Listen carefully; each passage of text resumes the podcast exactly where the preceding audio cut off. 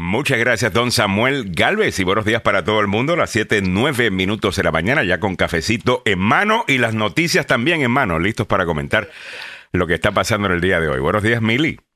Hola, buenos días, ¿cómo están? ¿Me escuchan bien? Te escucho un poquito bajito, pero no sé si soy yo. No, no, mi micrófono que está loco. Ah, tu micrófono loco, me gusta. Ya. Sí, pero me voy a pegar bien ahora. Eso Y es. nada, súper Pégate un poquito contenta más. con, la- el sol que me da aquí en la cara. Estoy con dos ventanales súper ricos. La temperatura va a estar muy agradable, como dijo mi querido Samuelito. Te amo, Samuelito, cuando, cuando das la temperatura así como Está que... súper benevolente en el día de hoy. Muy muchas no, gracias, don. Samuel. Ya, súper benevolente, así que, no, no. Por lo menos, ¿no? Hay que mirar, hay que mirar. Uno dice, oh, wow. Según la actitud como te despiertas, ayer estaba leyendo esto y me lo repito, ¿no? Según con la actitud que te despiertas, te viene tu día. Vamos a ver, Mm. si vas a te, te vas a levantar, ay, me tengo que levantar, oh, guau", ya, o sea, tampoco. Es, Mm. wow. a Qué feliz estoy de estar Dios levantando. mío, ¿Cuál va a ser la aventura de hoy día? ¿Qué aventura nos deparará hoy?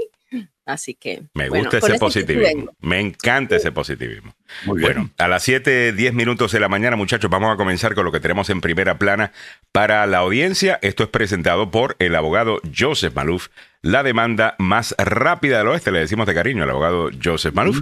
Primera plana aquí en la agenda. Muy ¿Dónde bien. está la presentación? Aquí está. No, hold on, one second. Disculpe, muchachos. Quita. La agenda presenta. Primera plana. Presentado por el abogado Joseph Maluf. Bueno, ya lo saben, si están en un accidente de auto, en el trabajo o negligencia médica, llama al abogado Joseph Maluf y con mucho gusto le va a atender y le va a cuidar de principio a fin. Su número de teléfono ahí aparece en pantalla 301-947-8998. Bueno, en cuanto a lo que está en primera plana, vamos a comenzar con lo local en el día de hoy. En breve nos vamos a las cosas nacionales un poquito más eh, tarde. Quisiera comenzar con esto. Dice impulsa proyecto de ley de emergencia contra el crimen. Dicen estar en un estado de emergencia. Así lo dijo la alcaldesa ayer. Detalles en breve. En Maryland pide a algunos residentes, o en Maryland piden a algunos residentes que conserven agua en medio de condiciones de sequía. Ya. Sí, pero la semana pasada llovió bastante. Claro. Sí, Pero había un déficit de 8, de 8 Oh. pulgadas. O sea, estamos hablando de una cantidad bastante grande. Y eh, esto no se viene arrastrando por las recientes lluvias, se viene arrastrando desde hace rato, Vaya. porque no ha llovido, no cayó nieve, no cayó el hielo, no se Oye, ¿verdad que acumularon no cayó nada de nieve? nada. No, Eh, no, ni no. una nevada tuvimos, ¿no? Ok, No. oficial de la policía del Capitolio acusado de pornografía infantil. Y Ay, la región del DMV experimentará hoy temperaturas en los noventas. Eh, Samuel Galvez ya nos dio algunos de los detalles, pero vamos a comentar un poquito más porque lo del clima está bueno, digo yo. Niña muere al atragantarse con un hot dog. Esto en un Costco. Qué raro. Sí. Qué horrible. Tan rico que son esos hot dogs de, de, de Costco, Ya, te cuento. Y son de, con las tres Bs. Sí, señor. ¿Cómo es Bueno, bonito y barato. Sí, señor. Con unos 50, todavía unos 50 y te dan la soda, ¿verdad? Ya, ya. Ya. pero, pero mira, qué importante es saber, eso lo voy a estar ampliando más en, la- en, el, en el sector o en la sección de salud, qué importante es ver cómo se puede reaccionar, ¿no? Si uno sabe hacer esta llave que es para que pueda eh, las Ya. personas que se atragantan expulsar el alimento, Mm. no golpearle de esta manera. Esto es lo peor que puedes hacer cuando alguien se atraganta. Tienes que, agarrar- tienes que agarrarlo por atrás. ya. ¿no? Siempre me acuerdo de la sección de, eh, esa escena de, de Mrs. Doubtfire, cuando eh, el, el novio Wow, de la esa está, película. Ya. está atorado. Mira, tú sabes que yo pude hacer, yo aprendí a hacer esa llave y cuando estuve en primeros auxilios, ah, aprendí a hacer esa llave. Así como a veces menuda como soy, no, no soy tan grande, ah, mi hermano, que es mucho más grande que yo, ah, una Ujú. vez estaba atorando y mira, yo lo, ja- o sea, hay que saber hacerlo, hay que Ujú. practicarlo, ¿no? Y, y sobre todo con los, con los pequeños también. Yo creo que todos los padres debemos pasar por primeros auxilios ah, para poder eh, eh, eh, actuar ante esa Ya. situación. Así que les voy a explicar un poquito y les voy a decir dónde, en qué estado ocurrió. Muy Esto, lo que es salud. Ok, eso en breve, mantén la sintonía. También nos va a contar Mili qué son los labios de anemia. eh, se hace viral una tiktokera, eh, Ajá. te diremos dónde y por qué, los labios de anemia. Ya. Ok, estoy intrigado. Ok, me, me voy a Yo quedar- también. Yo, yo también. Sí, ahí- yo. Bueno, hoy se juega el premio mayor del Mega Millions que se acerca a los 500 millones tras no haber ganado el viernes. Eh, nadie. Eh, nadie ganó el viernes, mientras que el Powerball sigue creciendo después de que nadie se lo llevara ayer. Y eso que estaban esperando a que yo los comprara. Eh, entonces voy a comprar Ya. en el día de hoy y ya pronto le vamos a dar su propia emisora a don Samuel Galvez, a Milagro Ah, bueno, le vamos a comprar un periódico. Ah, yo me voy a comprar una isla y desde ahí voy a transmitir en la emisora de Samuel. Eh, Ok, perfecto, no hay eh, esos son mis planes. Eh, 715, Eh, política cómprate nacional. un, buen, cómprate un buen link para el satélite, porque Eso si estás es, en una isla claro. desierta, ya. Ah, sí, claro, eso tiene que ser clave. Yo le voy a recomendar, eh, primero que nada, que se consiga una buena casa donde esté cómodo, donde no haya peligro de alguna tormenta, huracán. Posteriormente, eh, paneles solares para generar electricidad sin ningún problema. Mm. Y de ahí el link del satélite ya. Eso, y ya estamos, Samuel. Ya, ya está, con eso ya está listo. O y sea, no soy se feliz. Óigame, la, en cuanto a política nacional e internacional, Biden en la cumbre de la OTAN, donde Ucrania encabeza la agenda tras que Turquía respalda la membresía de Suecia. Eh, bueno, senadores recibirán la primera sesión informativa clasificada sobre inteligencia artificial. Ah, y qué lugar tan perfecto para eso. El Senado, Sí, donde muchos, digo yo, tienen inteligencia, pero artificial. Eh, vamos a ver si entienden de, lo que le, vamos a ver si entienden de lo que le están hablando. Eh, tras Sí. el tiroteo de Ubalde, el demócrata Roland Gutiérrez se suma a quienes quieren retar a Ted Cruz. Ah, vamos a ver eh, si le pueden ganar a, a- a Ra- ¿cómo es? Rafael. Ya. Rafael Ted Cruz. El actor Hill Harper sorprende y quiere ser senador de Michigan. Muchos de ustedes lo conocen a él eh, de una de estas series de, de medicina, De- de, ¿verdad? Sí, Creo sí, que ese- sí, sí, sí, ¿cómo es? Así, sí, ahí es. CSI. CSI, CSI. CSI, ok. Yo sé que eres muy famoso. Y Nayib. Bukele oficializa su candidatura a la reelección pese a la que la constitución lo prohibiría. Eh, ¿Por qué no simplemente cambiar la constitución? Bueno, hemos hablado de esto y aparentemente es bien difícil hacerlo. Eh, entonces está como en un catch-22, como dirían, ¿no? El pueblo lo que quiere es que Nayib Bukele continúe. Ayer estaba hablando con una amiga salvadoreña que acaba de comprar una propiedad para hacer Airbnbs eh, allá precisamente en San Miguel. Y te cuento ah, que está súper contenta, va a cada rato su hijo, eh, quien creció acá, se crió acá, nació acá, eh, se fue para allá. Eh, Mm. Él es eh, futbolista y está jugando eh, pa- para un equipo eh, allá. Y pues mucha gente le agradece o, o piensa que eso es hoy día posible gracias precisamente a Nayib Bukele. Ya. ¿Me entiendes? Entonces, pues sí, pues la constitución dice que no puede. Sí, Pero, pero, pero, pero, la, la realidad del caso es que la gente dice, pues, ¿qué importa? eso, Sí, eso, mira. eso, eso, eso, como decía el Chapulín. Pero eso es Eh, peligroso, que- que tú no puedes decir que la constitución no importa. Eh, pero ¿sabes qué? Eh, hay que preguntarle a los salvadoreños si estaban mejor ahora con Bukele Está o estaban claro que está mejor con. Bukele. Está mejor, pero tiene que reformar. O sea, tiene que haber está, una eso está reforma. claro de que está mejor con Bukele. Oh, yeah, Eh, yeah, la, yeah. la- la- la preocupación, asumo yo, para algunas personas que inclusive lo, lo- lo- lo quieren, es el precedente, ¿no? Pero Yeah. algo me imagino que van a hacer. O sea, yo no, no, no veo que él no corra ni tampoco no, no veo que no gane eh, Mm. para la reelección. Pero hablemos con los salvadoreños sobre eso y con cualquier otra persona que quiera hablar del tema. Nayib Bukele es un tema eh, no solamente salvadoreño, Nayib. Bukele es un tema internacional, ya que hay un término que se está dando. Aquí hay que buquelizar a este país. Lo he escuchado ya eh, en Puerto Rico, En lo he escuchado- Argentina, lo he por escuchado en. Colombia, lo he escuchado en Argentina, lo he escuchado en Ya. Chile. Eh, o sea, se ha convertido en un fenómeno En Honduras. eh, en Latinoamérica y en el mundo, eh, realmente. Así que a mí me parece un tema muy interesante, lo vamos a estar comentando. Por primera vez, una mujer trans gana Miss Países Bajos y hace historia en el concurso.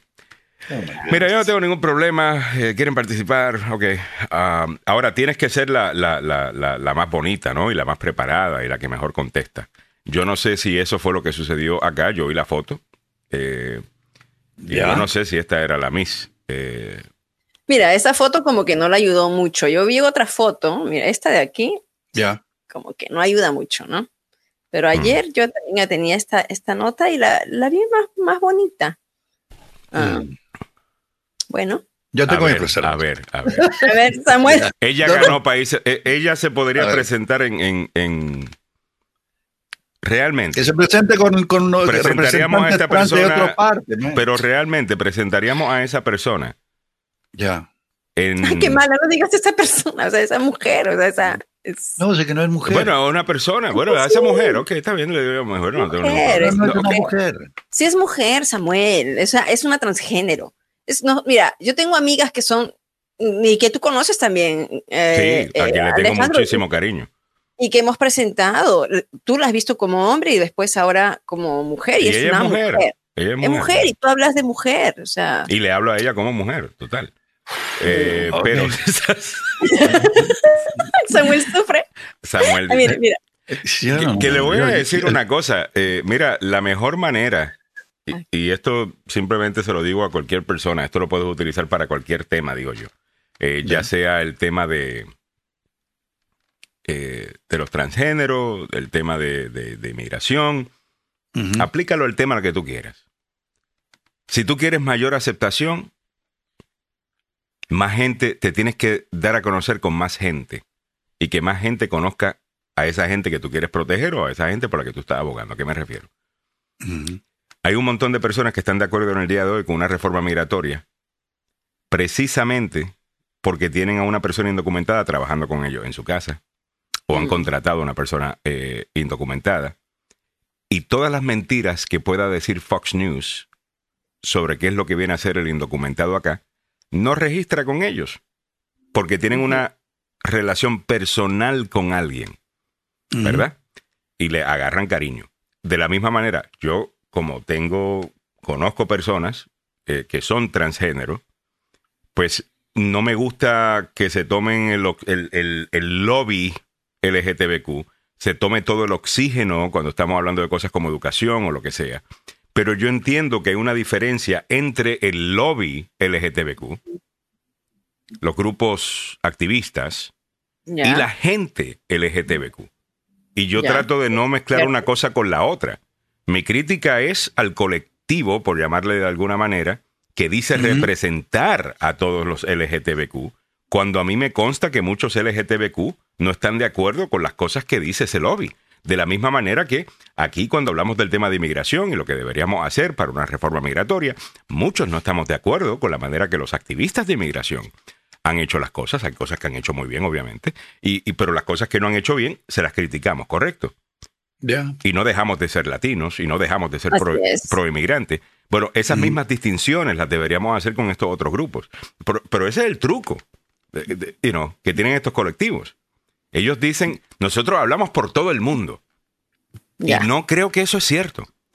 Y por That's eso te true. digo, eh, es mucho mejor que estar demonizando a gente y hacerlo tú en contra mía y este grupo en contra del otro. Date a conocer, que la gente te conozca. Que te, y, y no, y, que, y que se dé cuenta de que tú no vienes a hacerle daño a nadie, que tú simplemente pues, eres distinto a ellos. Desde mi punto de vista, eso es lo que siempre va a funcionar. Creo que es lo mejor que uno puede hacer, no estar dividiéndose uno. Ah. Creo que eso lo único que hace es causar, bueno, valga la redundancia, mayor eh, división. Rechazo también. Y, Ujú. y- y rechazo, claro, porque estamos en una cosa de tú contra mí. Ya. Y si estamos en, si lo, si lo, si le ponen ese marco a la cosa, pues, pues- pues yo siento que me tengo que defender, eh, ¿verdad? No sé, tómenlo un pensamiento ahí, eh, pensando en voz alta. 7.23 minutos en la mañana. Ahora, vamos a estar claros. Esa mujer transgénero que acaba de ganar no era más bonita ni más preparada que las otras que estaban allí, que estaban compitiendo con ella. Entonces me pregunto yo, si la cosa aquí es promover Política. y político y no, nosotros queremos, mira, mira lo mucho que apoyamos, que inclusive le acabamos de, de dar el premio a, a esta persona. No sé, a los Mm. gays y a la comunidad LGTBQ y a los transgéneros, no se estaba hablando tanto de ellos. La gente simplemente los dejaba vivir. Eh, Claro. y nadie Es lo mismo que decimos, ¿no? hasta que empezaron con la cosa de imponer. No, no, me tienes que llamar de cierta manera. Y tienes que, que, que, que pensar de cierta manera. Y tienes que estar de acuerdo conmigo de que yo... eh, Y eso le cae mal a la gente. Y hay una Mm. reacción. So, yo no sé. 7.24 minutos en, en la mañana. Déjenme saber qué piensan ustedes sobre eso. Siempre estamos leyendo los comentarios acá en el show. No somos dueños de la verdad, simplemente no tenemos miedo en decir cómo sentimos las cosas, ¿no? Eh, pero si alguien está en desacuerdo, por favor, dígalo. Con mucho gusto vamos a leer el, el comentario y si hay que debatirlo, con mucho gusto. 7.24 minutos de la mañana. Ahora sí, muchachos, vámonos a los deportes con don Samuel Galvez. Y cuando regresemos, vamos al desarrollo de todas estas noticias, incluyendo lo que están queriendo hacer en DC debido a que hay una ola de crimen que, que están queriendo, pues, eh, controlar. Ah, ¿Qué es lo que piensa hacer la alcaldesa? Te lo comentamos en breve. Pero antes, los deportes presentado por el abogado Joseph Maluf. Adelante, Samuel. Gracias. Ahora sí, vamos al eh, fútbol, pasión de multitudes. Opio del Propio del Pueblo. pueblo. Muchas gracias, muchas gracias. En buen sentido, buen sentido. ¿ah?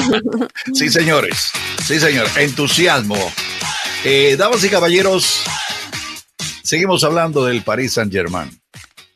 ¿Sabe qué? Este equipo francés, cuyos dueños son eh, de los países productores de petróleo y gas, pues están buscando cómo solucionar el problema de Mbappé. Se ha convertido en un dolor de cabeza, por no decir otra cosa, y ahora, ¿sabe lo que están haciendo? La gente del Manchester City es el vigente campeón de la Champions League, por supuesto. Este logro lo consiguió bajo la batuta eh, de Pep Guardiola en medio de grandes actuaciones de una serie de cracks. Sin embargo, en las últimas semanas sufrió la salida del alemán Ike Gundogan rumbo al Barça y ahora el nombre de Bernardo Silva suena fuertísimo para irse a dónde? Al Paris Saint-Germain, que ahora debe lidiar con el caso de Mbappé.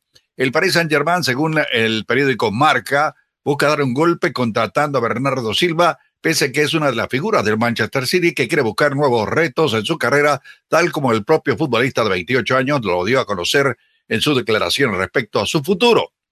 El compañero de Cristiano Ronaldo de la selección portuguesa sería una de las grandes opciones del club que ahora es dirigido por el español Luis Enrique, aunque la operación no será sencilla porque todavía faltan dos años de contrato con el City. Sí, no se puede ir así de un día para otro. Cierto que el Paris Saint-Germain necesita cromos importantes y hacer olvidar el culebrón, la telenovela de Mbappé a todos los aficionados con fichajes importantes. El último es el caso de Lucas Hernández. Eh, hay que indicar que el Paris Saint-Germain se encuentra firme que Mbappé renueve su contrato para el 2024, ya que por ningún motivo lo dejará irse como jugador libre. Ahora, ¿qué piensa eh, el Real Madrid que lo busca desde hace rato a Mbappé? Bueno, habría que hacer un análisis de qué quiere hacer este chamaco, eh, que es obviamente de origen africano, sus papás son eh, de África y él nació en Francia. Tremendo jugador, pero también tremendo dolor de cabeza que se ha convertido en eh, o se queda o se va. Bueno, ahí eh, lo- los que manejan el billete tienen que ponerse firme. El Tata Martino dirigió ayer su primer entrenamiento al frente del plantel del Inter de Miami que espera la llegada de Lionel Messi. Once días después de su presentación oficial como nuevo director técnico, pues se hizo cargo del plantel reemplazando a su compatriota Javier Morales, que ofició de interino tras la salida de Phil Neville. El equipo se ubica ahora en la cola, en el último lugar. Sí, allá atrás. Y todo el mundo dice, "Mm, ¿hará Messi lo que tenga que hacer? Bueno, Messi no está, eh, no viene solo, ah, viene con un, pa- un par de más de gente y por ahí hay un rumor, un rumor que podría llegar uno de los grandes, a- de- ot- otro más al, equipo de Miami. Así que vamos a estar esperando. eh, otro regreso medio agrio fue el de Joao Félix. Sí, el de Joao Félix, el, el, eh, muchacho este de, de Portugal, porque eh, va de regreso al Atlético de Madrid. Tampoco era su apetencia reencontrarse con el Cholo Simeone. El sentimiento es mutuo, parece que no se caen bien, aunque ambos ya han recibido la consigna de anteponer la profesión a sus diferencias personales expuesta por ellos mismos con los respectivos mensajes que se dedicaron desde distancia.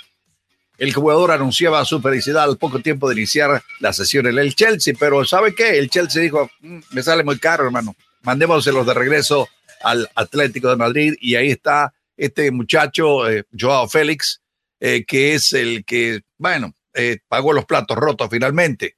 No es el único, no es el único porque uno que eh, yo conozco y que es eh, del mismo país donde yo nací, se había ido a Brasil a jugar con el mejor equipo brasileño, el Flamengo, pero ¿sabe qué? Ya le dijeron, mire, mucho gusto saludarlo, usted nos dio bola, hermano. Solo un año alcanzó a estar eh, Arturo Vidal en el Flamengo, después de haber llegado a Río de Janeiro como una estrella, entre comillas, y le dice adiós enamistado con el actual técnico del Mengao, eh, Jorge Sampaoli. Sí, porque después de semanas de especulación, eh, Vidal tiene todo listo para cambiar de equipo en Brasil. Será un nuevo jugador del Atlético Panaraense, así es, Atlético Panaraense, por lo menos los próximos seis meses. Mm. Existe un rumor por allí, sí, existe un rumor de que el rey Arturo podría venirse para acá, a Estados Unidos. Ahí se la dejo. Sería buenísimo. Eh, le, recordamos, le recordamos que este segmento sobre el mundo de los deportes eh, y, por supuesto, el tráfico al cual vamos en estos instantes a darles a conocer llega a ustedes por una cortesía del abogado Joseph Malou. ¿Cómo está el tráfico? Con dolores de cabeza para mucha gente. Hay trabajos en la carretera en la New York Avenue, a la altura de la 201 en la Kenilworth Avenue y la South Dakota Avenue. Accidente reportado en la 95 en el sector donde la gente se para a descansar en Howard County. Ahí hubo otro accidente. Accidente en la Interestatal 70 a la altura de la 32 en Skysville a la- y la 40 en Ellicott City. Esto está un poco lejos de la zona metropolitana, pero se volcó un camión, mano. Eh, le recordamos ahora sí que este segmento sobre el mundo de los deportes, más bien el fútbol, pasión de multitudes y el eh, tráfico, llega usted por una cortesía del abogado Joseph Malou. Ayer estábamos hablando con el abogado Joseph Malou. Es increíble la cantidad de accidentes que se han dado aquí en la capital de la nación y siguen atropellando a los peatones, mano. Por favor, póngale ojo a la carretera. Póngale mucho ojo. Y si hace las cosas bien y hay algún animal ahí manejando un vehículo y lo atropella, cruzando la vía peatonal, como ocurrió recientemente ayer, pues la persona que lo atropelle le van a sacar hasta el último centavo de la bolsa por su irresponsabilidad. Sí, la- el consejo del abogado Joseph Malou es primero vaya al hospital, vaya al hospital. Y después de salir del hospital, denle una llamada al abogado Joseph Malou. O simplemente, mire, me atropellaron, eh, abogado, por favor, necesito que venga aquí al hospital. Y va al hospital el hombre. Así que llámelo al 301-947-8998. 301-947-8998. El abogado Joseph Malou es la demanda más rápida del oeste. Muchas gracias, don Samuel Galvez, por la información. 7:32 minutos de la mañana. Vamos rápidamente a checar los precios de la gasolina para el día de hoy. Esta es una presentación del abogado Carlos Salvado, salvadolaw.com, 301-933-1814, 301-933-1814. Mili, te cuento que yo no tengo el show prep. Eh, del día de hoy, solamente tengo los titulares. Pero Ok, lo mando ahora mismo. por favor, que ahí es que están los precios. Bueno, a las No ha 7:30. cambiado mucho, ¿eh? no ha cambiado mucho. No ha cambiado mucho desde ayer. Bueno, te cuento, el precio de la gasolina está igual que ayer a nivel nacional, 3 dólares 54 centavos es lo que estás pagando ahora. El diésel subió un centavo a 3.84. Eh, Sí, un centavo. No, no un centavito y vámonos con eh, aquí al- algunos otros detalles. Bueno, Ok, muy ah, bien. En DC ahora mismo estás pagando 3 dólares 71 centavos. Vámonos a donde tú quieras, Maryland. Meli, 3.57 actualmente y en Virginia 3.34. En California están pagando unos 4 dólares 88 centavos. Wow, qué caro. En Texas 3.17. La Florida está bastante chévere, 3.45. Eh, Sí, ahí ha estado un poquito Todavía sigue mejor. caro, man. Bueno, y más caro incluso de lo que había estado. Estaba leyendo, eh, ya hablando de otro tema, de que Florida se ha convertido en el estado con mayor inflación en yeah. el país, mayormente debido a los precios del real estate que siguen mm. subiendo. Los que se mudaron hace un par de años allá, compraron casa, oye, les va súper bien. Subió muchísimo esa, esa inversión. Pero los que están llegando ahora, y mucha gente se está mudando para la Florida, es la realidad, están encontrando que está bien caro eh, vivir allá. A lo mejor otro lugar es mejor. O a lo mejor eso baje ahora, ¿no? Con, con esta nueva ley eh, antimigrante que pasaron allá. No, muy difícil. A lo mejor mucha gente va a dejar esas casas que compraron allá y eso causa eh, tener tanto inventario eh, disponible que a lo mejor eso, you baje los precios. Texas se está yendo la gente por barato. Eh, las mm. casas en Texas son una hermosura ah, y salen más baratas. O sea, te digo, Emily y Alejandro, si tú comparas el real estate del norte de Texas con la mm. Florida, yo me voy para Texas, hermano. yo, me voy para Texas. En la Florida, tres, yo vi casas en algún momento eh, hace algunos años que costaban hmm. menos de 100 mil dólares. Hmm. Menos de 100 mil dólares. Ahora no encuentras una casa que no sea más allá de, o sea, 300 mil para arriba. Eso es lo que valen las casas en, la Florida en este momento. Los precios de la gasolina fueron presentados por el abogado Carlos Salvado, salvadolaw.com. Si te encuentras en una situación legal complicada, no estás solo. Ahí está Carlos Salvado. Yo soy el abogado Carlos Salvado y sé cómo ganar en corte. Con más de 20 años de experiencia en el sistema de justicia, ha defendido exitosamente a clientes en casos penales. No se declara culpable antes de hablar conmigo. 301-933-1814. Carlos Salvado, salvadolaw.com. All a las 7.36 minutos de la mañana vamos a desarrollar algunas de las noticias que te habíamos comentado en los titulares. DC impulsa proyecto de ley de emergencia contra el crimen. Estamos en un estado de emergencia, dijo la alcaldesa Muriel Bowser. Junto a varios miembros del Consejo de la Ciudad están apoyando pues un proyecto de ley de emergencia contra delitos que tiene como objetivo frenar, un, frenar más bien un aumento en los delitos violentos en la capital de la nación. La legislación presentada por Brooke Pinto concejal del Distrito 2, dice estar en un estado de emergencia eh, en este momento. Dijeron sobre en una rueda eh, de prensa, la sesión se produce cuando la ciudad informa de un aumento de, escuche esto, 33% en los delitos violentos durante el mismo periodo del año pasado. Los delitos considerados violentos incluyen homicidio, abuso sexual, agresión con arma peligrosa y robo. La actividad criminal que ocurre en nuestros vecindarios es inaceptable, dijo la alcaldesa de DC, Muriel Bowser. Interesante, ¿no? Que esta misma ciudad y este mismo consejo municipal fueron los que intentaron y fallaron en liberalizar un poco su código criminal para ofrecer castigos menores por algunos de estos crímenes, incluyendo carjacking eh, y robo de autos y otras cosas. Así que espero que le pongan un poquito, no, no, mano dura solamente, yo sé que esa no es la única manera de curar estos problemas, pero tampoco podemos decir que eso, eso no es importante, el tener una policía que pueda hacer su trabajo.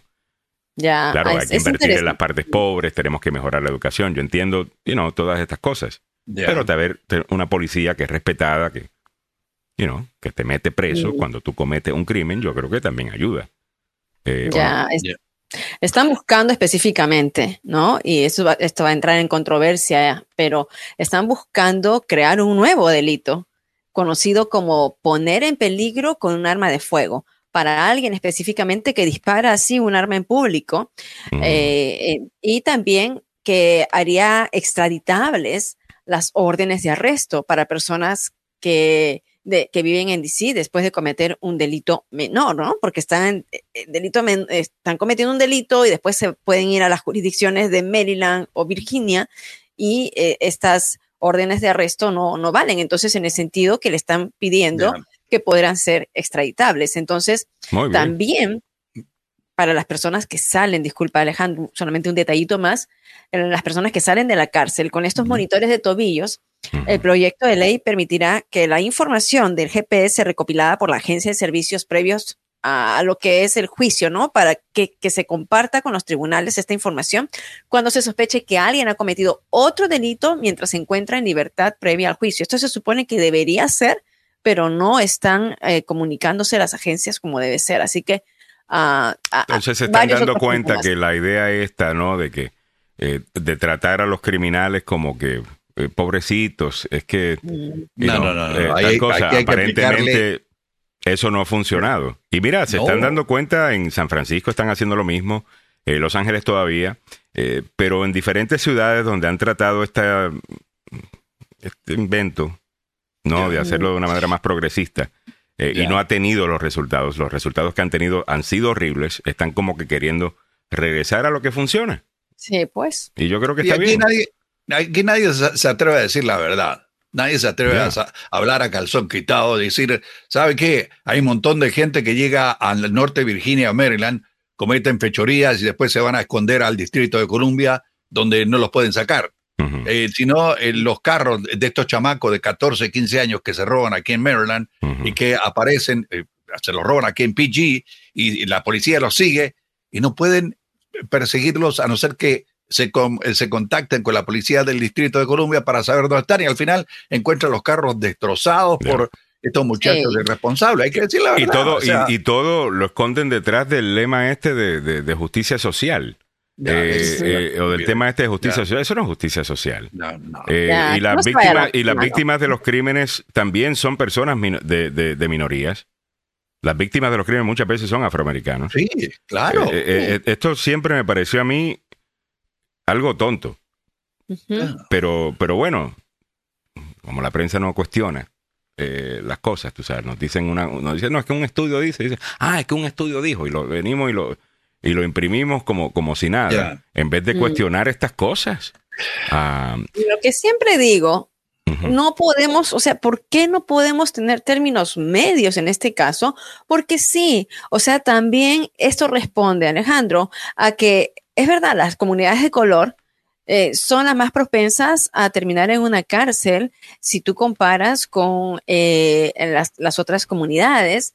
eh, y, entonces, por los mismos delitos, ¿no? Te encarcelan más a una persona de raza negra o un hispano que a un blanco. Esos, esos. o sea, Eso, actually, eh, eh, eso terminó siendo eh, algo que hay un ejemplo, eh, que esto lo han dicho y se ha repetido tantas veces que ya pues la gente ni siquiera sabe lo que es cierto y lo que no es.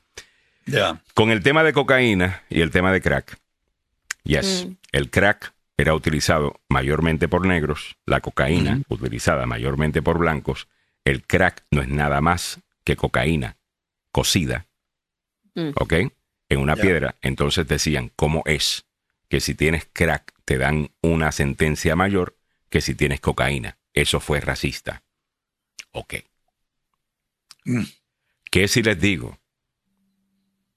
Que fue la comunidad afroamericana los que estaban pidiendo esto porque tenían que batallar en contra de un mal que se llamaba el crack, que se estaba quedando con su gente en los años 80. Y una de las personas que impulsó esto se llama Charles Rangel, ¿ok? Representante de Nueva York, Nueva York. demócrata, afroamericano, creo de madre puertorriqueña. Eh, Charles Rangel, o la abuela era puertorriqueña, al- al- algo así era. Eh, Charles Rangel. Y esa parte no te la cuentan, porque es más importante la narrativa del, del racismo que los hechos. Y para mí son más importantes los hechos, porque si yo no sé qué es lo que pasó y qué es lo que está pasando, ¿cómo puedo resolverlo? Mm. ¿Cómo puedo resolverlo? Ahora, en 1994 se pasó aquí un crime bill a nivel federal, que le echan la culpa de eso, de hecho. Ahí está. Charles Rangel. Eh, Le echan la culpa de hecho, de, le echan la culpa de eso, val- valga la... eh, le echan la culpa de eso. Espérate, que no estoy pronunciando bien. A Joe Biden. ¿Ok? Porque Joe Biden hablaba de estos... eh, ¿Cuál era la palabra que se convirtió en código para racista cuando no estaban hablando de negros? Pero lo- eh, eh, así fue la narrativa, fue agarrando. Entonces ya ahora si tú dices predators, predadores, depredadores, Depredadores. Depredadores, entonces si utilizas la palabra depredador, estás utilizando la palabra negro. Así fue que te cambiaron la narrativa. No, no, perdóname. Él y Hillary Clinton estaban hablando de predators, de depredadores, que iban por ahí. Y yo, te- es más, tengo un video de él eh, diciendo, es más, vamos a buscarlo. Yo me A había ver. preparado para hablar de este tema la semana eh, pasada y al final Ya. del día no lo, no lo, no lo vi. Eh, digo, no lo, no me recordé. Ya. Y vamos a escuchar a, Joe Biden en lo que ahora algunos me están diciendo. Esto es Joe Biden siendo racista. Este es el equipo de Donald Trump eh, queriendo decir que Joe Biden era un racista por utilizar la palabra predator. Eh, ahora, escuchen las palabras de Joe Biden y usted dígame, esto es Joe Biden en los años 90, si Joe Biden está equivocado sobre los problemas que él ve en la sociedad y cómo arreglarlos. Quítele el, el marco que le quieren poner a esto de raza, Ya. analícelo solamente las palabras que está diciendo Joe Biden y dígame usted a mí si usted está en desacuerdo. Eh, A ver. Vamos a escuchar a- al ex senador de eh, Delaware. Delaware, Joe Biden. who are the predators. A hundred thousand of the kids you read about in the front page of the newspaper every day. Unless we do something about that cadre of young people, tens of thousands of them, born out of wedlock, without parents, A menos que hagamos esto de estos muchachitos jóvenes, estas, estas gangas, estos, estas Pandilleros. masas eh, de jóvenes, nacidos fuera de matrimonio, Ujú. que no tienen padres, sin supervisión, without supervision, without any structure, sin ningún tipo de estructura, without any conscience developing, sin desarrollar una conciencia, a portion of them will become the predators muchos de ellos se convertirán en depredadores 15 years from now. en unos 15 años. And Madam President, we have predators on our Y streets. señora Presidente, tenemos depredadores en nuestras calles. They are beyond the pale, many of those people. Algunos de estos no se puede reparar, ya los perdimos. We have no choice but to take them out of society. No tenemos ninguna otra opción más que sacarlos de la sociedad. Ok, ese es Joe Biden, eso fue en los años 90. Escuche eso. ¿Hay algo controversial sobre lo que ha dicho Joe Biden ahí? Eh, simplemente parece que no fuera demócrata. Parece bueno, que fuera. Demócrata sí sonaba en los, Claro, en ahora, los años ahora, 90. pero el de ahora, no. El de ahora, el demócrata porque estaría dijiste como que, llamar predador sí. a muchos de estos jóvenes, y sí, muchos de esos jóvenes eran afroamericanos, pero ahí Joe Biden no está haciendo mención de ningún tipo de raza. ¿ok? No. Y yo les puedo contar que en los años 90 había de estos grupos y eran negros, eran latinos, eran blancos, habían de todos. ¿Tú me entiendes? Que no tenían supervisión, que estaban creciendo, como bien él lo dijo, en hogares sin supervisión, donde básicamente se estaban criando ellos mismos. ¿ok? Sin desarrollar una conciencia y estaban haciendo todo tipo de cosas. Me recuerdo cuando los home invasions era, Total. era el, el tema en, en la Florida. Tú estabas en tu casa y de repente venía un grupo de esta gente, te rompía la puerta, eh, te amarraban, te ponían un arma en la boca y, y te robaban. Y, te violaban a tus hijas, a tu esposa, y no, tal cosa. Eh, con eso es lo que estaban lidiando entonces. ¿Qué dijo ahí Joe Biden? Que es incorrecto en su análisis. Nada. O sea, nada. Y se- Absolutamente nada. Pero como acaban de decirte que si dice depredador, realmente está diciendo negro. Ahí es donde te agarran con el argumento del racismo. Pero te das cuenta, él no está hablando de raza. Mm. Y esta es la manera que las narrativas se apoderan de temas y ya tú no puedes resolver nada porque si dice algo, bueno, no quiero ofender a este, no quiero ofender al otro. Dígame usted, ¿cómo podemos resolver el problema que acaba de describir Joe Biden, que todavía estamos lidiando con ese problema, a menos de que alguien hable así de claro sobre Ah. el problema? Claro, ¿Cómo? claro. Lo que pasa es que no se atreven a decirlo. Eh, no tienen los suficientes productos avícolas para decir tenemos un problema. Y yo lo he dicho por años, eh, que en el noreste y el sureste de Washington es un lugar que es peligroso, inclusive difícil de entrar si usted no conoce el vecindario. Mm. Y allí se cometen fechorías diarias aquí en la capital de los Estados Unidos. ¿verdad? En el noroeste ahí vive la gente del billete, lo cuida la policía, eh, el, el ambiente no es del todo mal cuando ocurre algo oh, extraordinario, pero en barrios como en Anacostia, Cuando vos entras detrás del estadio que era el Robert Kennedy, Ujú. eh, por ahí es, es peligrosísimo. man. Mira, mira lo que está pasando. Mira, yo creo que todo es como un retro, ¿no? Como todo en la vida, un retro. Uno llega a un ciclo y después tienes que regresar de nuevo al antiguo. Lo que pasó con, con, con Nueva York entre los años 1990 2007, cuando Giuliani impuso esa medida de tolerancia cero Ujú. contra el crimen, eh, nadie se quejaba porque, mira, estaba leyendo ayer precisamente que bajó entre, 2000, entre 1990 y 2007, el índice de crimen en Nueva York bajó un 70%. Ujú. ¿no? Nosotros en el Distrito de Colombia, en los años 90, la criminalidad llegó a 500 homicidios al año. Ahora, lo de Nueva York, eh, ¿estás comparando Nueva York con DC en este último año? Tú dices que en Nueva York bajó el crimen 70% mientras aquí Eh, subió.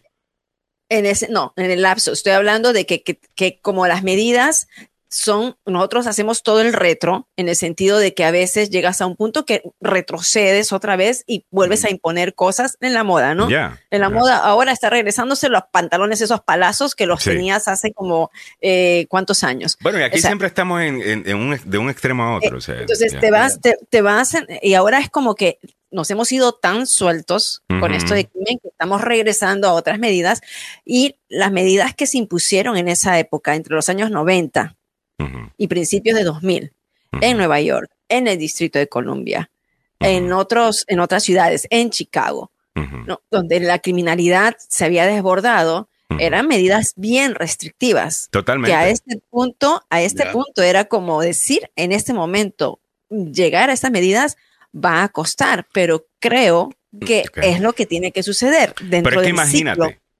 eh, es que imagínate, Mili, si tú no estás dispuesto a llamar las cosas como son, porque se va a ofender esto, se va a ofender el otro, ¿cómo, por Dios, podemos resolver un problema? ¿Cómo? ¿Y por qué no Ya. ca- y, y- y cuando caemos en eso, mira, en este momento hay varios videos corriendo en TikTok, algunas de ustedes quizás lo han visto, de la policía de Nueva York caminando por las calles de Nueva York, específicamente en el Alto Manhattan, en el Bronx y en otros lugares. Atacando el problema este que tienen de la gente haciendo fiestas en la calle, como que la calle es de ellos. Mm, ¿Ok? So tú sacas un sofá para la calle, para la acera, y, y una silla, y se sienta ahí a beber y a asar una carne y una casa como si- y una cosa como si estuviéramos en los países eh, de uno, sin ningún tipo de orden. Bueno, la policía está cracking down eh, en eso en, en Nueva York, gracias a que tienen un alcalde que se toma muy en serio el tema de la, del tema de la criminalidad, debido a que es un ex eh, capitán de la, de, de la policía, o sea que él no viene con esto de que la policía es mala y defund de policía. Este, este dice, no, la policía son los buenos, perdóname, y son necesarios para mantener una sociedad, pues, eh, funcionando. Específicamente una ciudad como Nueva York. Eh, y salieron ya algunos. La guerra que le están haciendo a los dominicanos. La policía de Nueva York. No, no, no, no, no, no. No, papito. No, papito. No. La mayoría de los dominicanos tampoco le gusta el, de- el desorden este que Mm. tienen en las calles. Simplemente que se lo tienen que aguantar. ¿Me entiendes? Y se tienen que ir a sus apartamentos y quedarse la boca callados porque, y no, les puede pasar algo. Entonces se quedan callados. Pero ellos, eh, eh, muchos de los que están sufriendo el desorden ese a las 2 de la mañana, tú queriendo dormir, ¿ok? También son dominicanos. O también son Sí. puertorriqueños, también son latinos. Pero ya saben que lo que hay que hacer es decir, no, no, están en contra nuestra para escudarse detrás de la bandera eh, de- dominicana. Y eso me parece a mí súper mal. La gente, una de las razones que hemos abandonado a nuestros países es por el desorden. Mm, Es precisamente por eso. Y quisieron venir a una sociedad en donde pues las cosas se hacen con cierto orden. Vamos a estar eh, eso así. No podemos quejar de la policía, pero yo cada vez que yo veo un video de un don o una doña eh, escupiéndole a la policía, diciéndole todo tipo de abusos en, en, en Puerto Rico, por ejemplo, cuando simplemente le están diciendo, mire, usted no se puede meter por aquí. La vía es esta. Y lo estoy deteniendo porque usted se está metiendo por el paseo, por el, por el, el shoulder. Y no es así. Usted tiene que manejar aquí. Y lo empiezan a insultar al policía. Veo los comentarios de la gente. Que se vengan para Florida a tratar hacia un policía para ver cómo termina. Eh, ¿Viste? esa es una de las razones por las que estamos acá, porque el desorden que muchas veces vivimos en nuestros países no lo queremos. Entonces venimos para acá. Me parece totalmente bien lo que está haciendo la ciudad de Nueva York en, en este caso. Y, rechazo esto. por completo el argumento demagógico de que este es el alcalde de Nueva York en contra de la comunidad dominicana o latina. No, Mm. en contra de los, de, de los que están haciendo escándalo y bulla y desorden. Y eso es una minoría de la comunidad dominicana en Nueva York, que en su mayoría es gente que está trabajando desde temprano y todo el día en varios trabajos para poder vivir en Nueva York. Eh, dice Cristian Arias, Alejandro, los dominicanos en New York están dando pena y vergüenza. Si hay que darle duro a este tipo de comportamiento y lo dice un dominicano, ¿eh? Ahí está. Claro. Eh, pero se Porque esconden está, detrás de la bandera y eso lo hace todo el mundo. Sí, vergüenza ajena, da, realmente. Los Ángeles lo hacen los mexicanos. Es, es lo mismo. Lo- Eh, eh, pero lo mismo si ellos mismos te lo dicen, mira, este, hay que seguir las leyes y eso es por el bien de todo el mundo. No solamente por el bien. A mí lo que detesto es cuando inmediatamente te quieres esconder detrás de tu raza o del hecho de que tú eres una minoría para justificar el peor de los comportamientos. Como la Sí. señora aquella que la botaron de la, de la piscina y dijo que fue porque era latina. No es porque era latina, señora, es que usted tendrá una, una bocina del tamaño mío.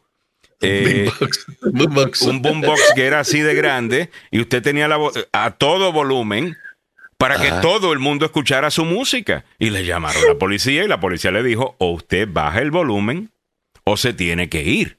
O sea, hasta opción le dieron. No, pero ya salieron los medios.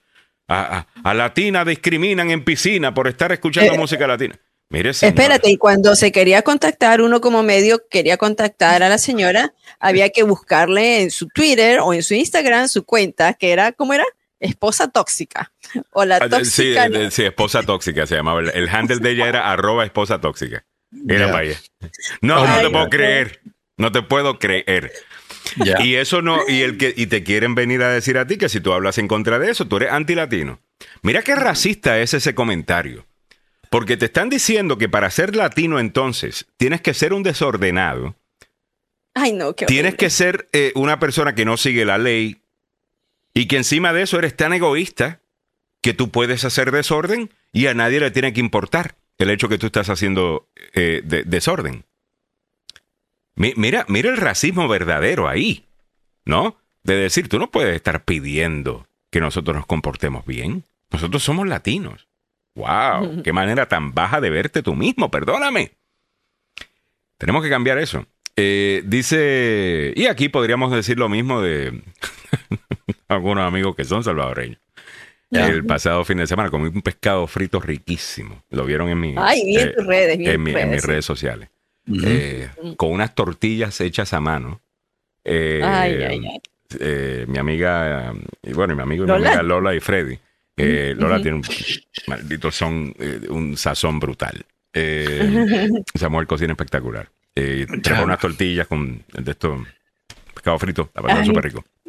Habían Mira, venido. mira, mira, mira, eh, hasta el tono le cambia. Sí. Alejandro, los ojos le brillan cuando habla de comida. eh, es el gordo que mí vive dentro de mí.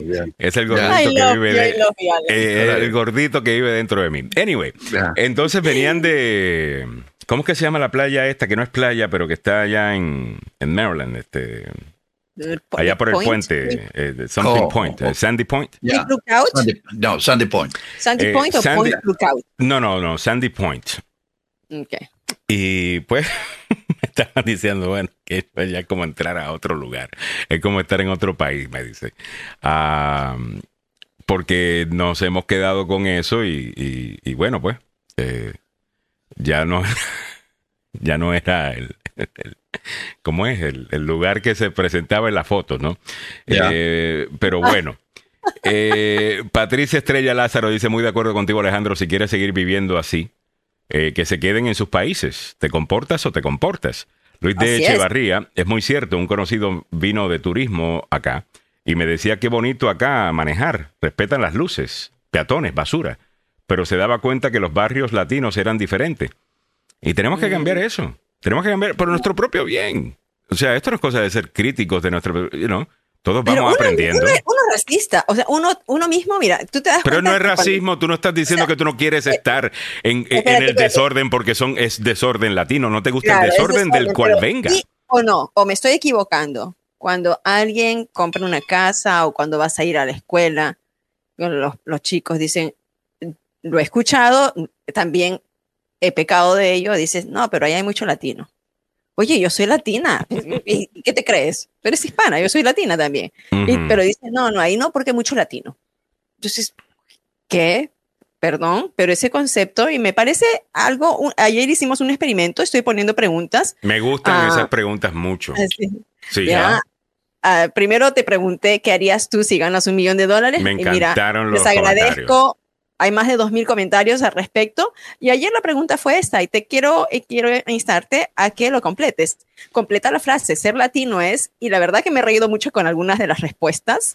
Ah, como dice Sonia Vázquez Luna, sabor para reír, llorar, bailar, cantar y luchar por cambios. Muy bien.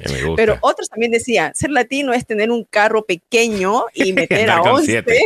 Órale. Sí, darle Órale. Yo le puse darle multiusos a la chancla, eso es ser latino. Ya. Ah, Ay, tener empatía, o sea, cocinar rico. Somos, somos ricos, 200% de todo y para todo, dice Diana. Ser resiliente, dice Lenca Mendoza, y así somos, ¿no? Ujú. Tener una Honda Civic, acá Martín de Flor- eh, Florida, tener una Honda Civic y llevar al trabajo a 11 amigos más la mascota. Ya. Ya. tener un full time, tener un full time, part time y Extra extra time. time. Me gusta. Somos trabajadores. Bueno, Eso totalmente. somos. Pero que muchas veces cuando estamos hablando de, de- el término está mal. No voy para allá, hay muchos latinos.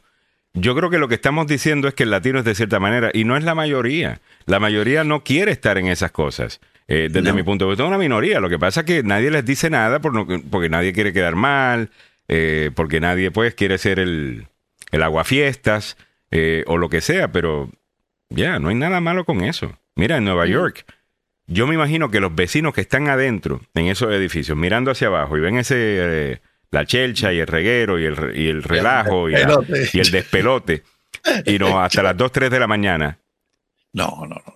están No. contentos de ver que la policía llegue y empiece a limpiar esas calles. Y los que están adentro también son dominicanos. ¿Por qué los medios se enfocan solamente en el que están sacando, que no debería estar allí haciendo eso? ¿Y por qué no se van adentro de los apartamentos? A entrevistar a la gente que está ahí adentro, preguntarle, ¿usted cómo se siente que está limpiando la calle? Y te apuesto que le van a decir, mire, ya era hora, pues yo no puedo dormir. Ujú. Eh, Está bien algunos días, ¿no? Los días festivos. Ok, ya días festivos, te haces, qué bonito, un año nuevo, bueno, con frío igual, pero cuando es día festivo y, y, y sí, o sea, el 4 de julio que hubo Ujú. estas fiestas y lamentablemente incluso, o sea, en estas fiestas en Baltimore mismo, que cerraron una calle, eh, hubo una balacera, más de 20 heridos. eh, Pero mira la cosa hubo- ahí. Yo no sabía esto, Mili. El jefe de la policía eh, había dicho de- ajá, que sobre ese evento no le dejaron saber que iba a suceder. Mm. ¿Ves? No se buscaron los permisos eh, pertinentes, no se le informó a la policía de la manera que se tiene que hacer, porque vamos a inventarnos una cosa y lo hacemos aquí y ya. Entonces tomó tiempo que alguien llegara que la policía llegara a tal cosa o que hubiera una presencia eh, policial que simplemente la presencia algunas veces ayuda a que el criminal lo piense dos veces en cometer el crimen. ¿no? Porque hay Ya. una presencia policial. Bueno, pues eso no existía porque nadie les dijo a la policía que iban a hacer eso. ¿Ves? So, ves como seguir cierto orden y, y- y las reglas. Yo sé que molesta, yo sé que... Pero mira, esto es un país que es así. Ya. Y Bueno. nos tenemos que adaptar, ¿no? Ocho, dos minutos de la mañana. Miguel Ángel Sosa dice, ese mismo concepto se utiliza en las empresas de seguros de automóviles. Si vives en zona conflictiva, tus pagos suben, así sea media cuadra o otra zona muy barata. De, de- de- de acuerdo. Gladys Espejo dice, no defender lo indefendible, orden y disciplina. Total. Antonia Peña dice, ahí están pintados. Eh, ¿Quién? Eh, eh, Henry Molina dice Langley Park. Guy Castillo, maldito sazón, qué rico cocinas, mi amor. Mi gordito interno que está saliendo todos los días. Eh.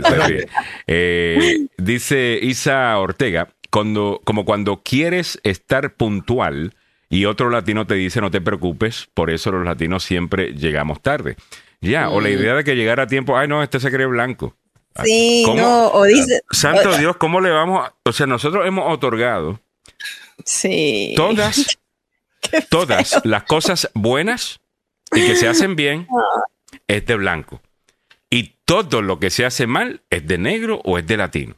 Y nosotros lo mismo estamos promoviendo ese racismo. Sí, pero ¿no te pasa? El otro día yo estaba invitada a una fiesta importante, empezaba a las 4. Entonces eran 5 para las 4, yo estaba estacionada porque veía que no había auto. Mm. Y decía, ¿entro o no entro? Porque, y, y, y de hecho fui la primera, ¿ves? Llegué, dije, voy a entrar a las 4 y, voy a entrar a 4 y 10. Me quedé ahí Bueno, afuera. eh, te voy a dar un ejemplo, Mili. Eh, eh, eh, hora centroamericana. Hora centro, ojo, ah, hora centroamericana. Te dice, mañana a las 8 voy a estar ahí de la mañana.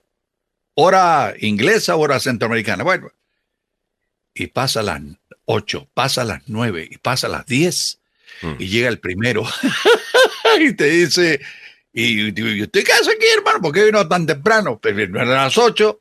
Sí, pero no le dijeron que era hora centroamericana, que es dos horas después. Ay, Come no, on, man. no. Yo, yo, la pagué duro, ¿ah? yo la pagué duro. Allá en Guatemala me decía, "Eh, llegaste a la hora guatemalteca. Ya. Sí, Pero mira- no, pero no, no debe ser así. es- Ah. es- Eso es una falta de disciplina. Estoy de acuerdo eh, totalmente con Gladys. Hay, hay que imponer disciplina, orden a la gente Y para reglas. que pueda... Desde casa, ¿no? Desde casa. Y empezamos, me da, me da gracia porque nosotros nos vamos con la tertulia y esto es una conversación, porque somos noticias, opinión y buena conversación. Empezamos esto por la noticia de que DC está impulsando un proyecto de ley de emergencia contra el crimen, ¿no? Y de ahí nos fuimos al crimen nacional, al crimen de Nueva York, de DC, terminamos así. Pero el mensaje de Biden, espero que lo escuchen, eh, ese mensaje de Ya. 1990 y pico, y, y me digan, ¿qué hay controversial de ahí? ¿Y cuántas cosas nos han dicho, si dices esto, estás básicamente siendo racista? Entonces, cuando tú dices básicamente siendo racista. Oye, limitas muchas cosas que se pueden decir. Y ahí está el truco. Ahí está el truco. La censura, la peor censura es la autocensura. Es cuando tú mismo te censuras. Cuando tú mismo dices, espérate, verdad, no decirlo de esa manera porque Ya. ahí me, me quitan el trabajo, a veces molestan conmigo, tal cosa. Entonces, cuando tú creas una situación donde cualquier cosa puede ser llamada racista, simplemente diciendo, es que eso me suena racista. Eh, aunque no tenga nada de raza lo que estás diciendo, sino de causas y, y efecto y consecuencias a tus acciones. Ahí es que ellos ganan. Porque el punto es que nadie diga la verdad. Que todo el mundo participe en este mundo de la imaginación de algunas de estas personas, en donde lo que está pasando en los hogares no tiene nada que ver con lo que está pasando en la calle. Come on. ¿Eso le tiene a usted sentido? ¿Eso le tiene a usted sentido? Claro que no. 8 y 7 minutos en la mañana. All right, vámonos ahora sí con el noticiero del tope de la hora, sí, pero vamos un poquito extra eh, con, con estos temas, pero me parecen buenos temas. Eh, me parecen temas que deberíamos estar eh, discutiendo. Y así nos vamos preparando para cuando escuchamos a un, a un político eh, decirnos algo que suena bonito o que suena como que, ah, sí, mira, eso suena como que. Tiene razón, uno, uno poner esos mensajes a la prueba. Eh. ¿Será? ¿Será que lo que está diciendo tiene sentido o esto es simplemente un, uno de estos mensajes políticos que suena bonito, pero cuando lo analizas bien, dices, espérate, pero es que no dijo nada. O lo que está diciendo no tiene ningún sentido. Eh. Tenemos que pensar así de manera más crítica. Pero bueno, vámonos, señoras y señores. ¿La peor o la mejor censura? Buen punto, Bobby. En el ámbito noticioso, Steve Bannon, ¿lo recuerda? Pues a Steve Bannon se le ordenó pagar casi medio millón de dólares en honorarios legales a la firma que lo representó en el proceso que buscaba evitar interrogatorio congresional porque no quería pagarlo. Disparos ayer en la 495 en la parte externa del Beltway en Forestville provocaron el cierre de la carretera mientras se llevaba a cabo una investigación policial. En nuestra América Latina, lo dijimos temprano esta mañana, Nayib Bukele fue electo candidato de Nuevas Ideas y lo acompaña en su fórmula presidencial el actual vicepresidente Félix Ulloa. Sin contrincantes. Muy buenos días, le saluda Samuel Galvez y aquí el detalle de la información. Una juez en Nueva York ordenó a Steve Bannon, el estratega republicano, que pague a sus abogados casi medio millón de dólares en horarios legales que no ha pagado por trabajar en varios asuntos legales, incluida su eh, lucha contra una citación del Comité Congresional que investiga el ataque al Capitolio el 6 de enero. El bufete de abogados demandó a Steve Bannon en febrero alegando que no había pagado sus facturas legales por el trabajo que los abogados hicieron por él en la investigación congresional, así como investigaciones criminales sobre sus esfuerzos para financiar colectivamente un muro a lo largo de la frontera con México. En la orden de seis páginas emitida el viernes pasado, la juez Arlene Bluff ordenó a Steve Bannon pagar 480 mil 487 dólares con 87 centavos en facturas pendientes de pago, así como honorarios legales razonables a sus ex abogados que lo representaron en la demanda. Hay que pagar. En el ámbito local metropolitano, los carriles estuvieron bloqueados ayer en el Beltway en el condado de Prince George después de que, según informes, hubo un incidente a balazos junto a un eh, automóvil, según la policía del estado de Maryland. Las autoridades informaron que el conductor de un Nissan Rock estaba incorporándose a la Interestatal 495 en dirección norte desde la ruta 4 cuando se escucharon los disparos que vinieron desde un todoterreno que circulaba por la carretera. Se cree que el vehículo sospechoso era un todoterreno Maserati de color negro o un Porsche todoterreno negro con eh, placas temporales del estado de Virginia. A las 5 de la tarde se cerraron dos carriles mientras se llevaba a cabo la investigación. En el ámbito de nuestra América Latina, el Partido Oficialista de El Salvador aprobó el domingo postular al presidente Nayib Bukele para las elecciones del próximo año, aunque está en duda la legalidad de un segundo mandato. La Fuerza Conservadora de Nuevas Ideas realizó su elección interna con Bukele como candidato único y de forma virtual, y aunque muchos reclaman, especialmente las ONG, sobre lo que está haciendo en El Salvador, la ciudadanía dice que está muy satisfecha con el trabajo realizado hasta ahora por el presidente de la República de El Salvador. Volvemos al mundo de los deportes y al fútbol, pasión de multitudes opio del pueblo, damas y caballeros, aunque usted no lo quiera eh, confirmar. El París Saint-Germain ya se ha puesto en marcha desde el lunes con las pruebas físicas realizadas a diversos futbolistas y desde eh, hoy estarán a las órdenes de Luis Enrique Martínez para comenzar la andadura desde el terreno de juego. Tal y como refleja el medio francés llamado L'Equipe, los jugadores convocados para la reanudación han superado exámenes físicos y médicos, pero los resultados de Neymar Jr. han dejado dudas al no haber sido concluyentes. Las pruebas realizadas por eh, los brasileños generaron algunas dudas sobre su capacidad para estar en operativo rápido. El extremo brasileño tuvo una lesión en el tobillo derecho en febrero, algo que le provocó perderse el resto de la temporada. Neymar se sometió a una cirugía en Qatar en marzo. Los últimos días, sin embargo, había enviado señales tranquilizadoras en participar, mostrándose jugando fútbol en las redes sociales. El brasileño volvió a, de sus vacaciones en su país de origen y tendrá que seguir un plan específico para ir entrando en la dinámica. Pero ¿sabe qué? Eh, Neymar se quiere ir del Paris Saint-Germain. No hay duda, no hay duda que quiere irse de allí. Quiere espantar como lo han hecho Messi y otros jugadores porque el ambiente, al parecer, en el Paris Saint-Germain no es del todo bueno. Vamos a esperar qué pasa con Neymar. Ojalá que se recupere, pero desde un principio ha sido un jugador que ha tenido un montón de lesiones, debido principalmente a que es un tipo muy bueno. Y cuando viene un tipo bueno, los malos dicen, hay que darle hierro, métele leña a ese cuate, mano.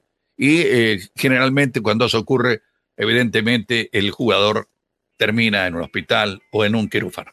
Esperamos que Neymar Jr. se recupere. ¿Cómo están las carreteras en la zona metropolitana a esta hora de la mañana? Ay Dios. En el Belway capitalino, en la parte interna antes del puente Wilson, hay una vía que está bloqueada por un accidente. De nuevo en el Belway, la parte interna, esta vez a la altura de la 50 en la John Hanson Highway, póngase con el ojo avisor porque hay retraso debido a otro, a otro accidente. El tercero en línea, la 495, a la altura de la New Hampshire Avenue, hay una vía que está bloqueada por un camión con problemas mecánicos. Hay trabajos en la carretera, en la New York Avenue, en el noreste, a la altura de la 201 en la Kenneth Avenue, También hay un accidente reportado en la 100 viajando hacia el oeste después de Executive Park Drive. Así que por ahí las cosas no están del todo bien. ¿Cómo está el tiempo para la capital de la nación a esta hora de la mañana? La temperatura actual en el centro de Washington, 75 grados Fahrenheit, que corresponde en el resto del planeta a 24 grados centígrados. El día se mantiene mayormente soleado y despejado, las máximas para el día de hoy en los 90 grados Fahrenheit. Acaba de aparecer una alerta de tráfico en la Interestatal 70 a la altura de la 32 y la 40. Ahí se volcó un tráiler. Oh, wow. Así están las noticias, los deportes, el tráfico y el tiempo aquí en Agenda Radio DC. Muchas gracias, don Samuel Galvez. A las 8.14 minutos de la mañana, vámonos con los titulares que tenemos para ustedes en esta hora. Voy a comenzar eh, con lo que está pidiendo Maryland que se haga. Eh, en cuanto al agua pendiente a esto, después te voy a hablar del oficial de policía del Capitolio acusado de pornografía infantil y la región del DMV experimentará. Hoy temperaturas en los 90 ¿ok? Un poquito de agua, quizás la, piscina, si tiene una cerca de, usted, no sería malo. Y un poquito más tarde con el abogado Joseph Maluf en Política Nacional Internacional, Biden en la cumbre de la OTAN, donde Ucrania encabeza la agenda tras que Turquía respalda la membresía de Suecia. Vamos a estar hablando de eso también, de que senadores recibirán la primera sesión informativa clasificada sobre inteligencia artificial. Ah, Ok, esperemos que entiendan. Ah. Eh, pues algunas veces cuando le traen el tema de las redes sociales, que es un poquito más sencillo que el tema de inteligencia artificial, yo los veo haciendo unas preguntas que nada que ver. Pero vamos a ver. Eh, tras el tiroteo de Uvalde, el demócrata Roland Gutiérrez se, sume a, se suma a quienes quieren retar a Ted Cruz y como siempre le estaremos dando un vistazo a las más recientes encuestas de opinión pública y también eh, quisiera hablar antes de irme con el abogado Joseph Maluf sobre Nayib Bukele que oficializa su candidatura a la reelección pese a que la constitución lo prohibiría. Y estaba hablando sobre esto, además déjame comenzar con esto. El Partido Nuevas Ideas oficializó el domingo la candidatura del presidente Nayib Bukele para los comicios de febrero de 2024, en los que buscaría su reelección por otros cinco años, a pesar de que abogados constitucionalistas y políticos opositores aseguran que la Carta Magna prohíbe la reelección en El Salvador.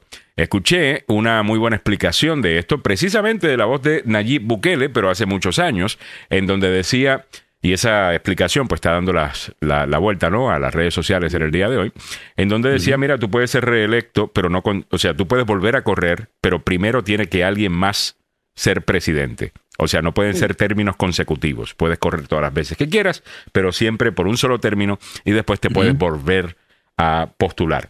Eso, pues lo arreglaron eh, allá con una decisión de lo que sería básicamente como el equivalente ¿no? a, la, a la Corte Suprema eh, de, de, acá.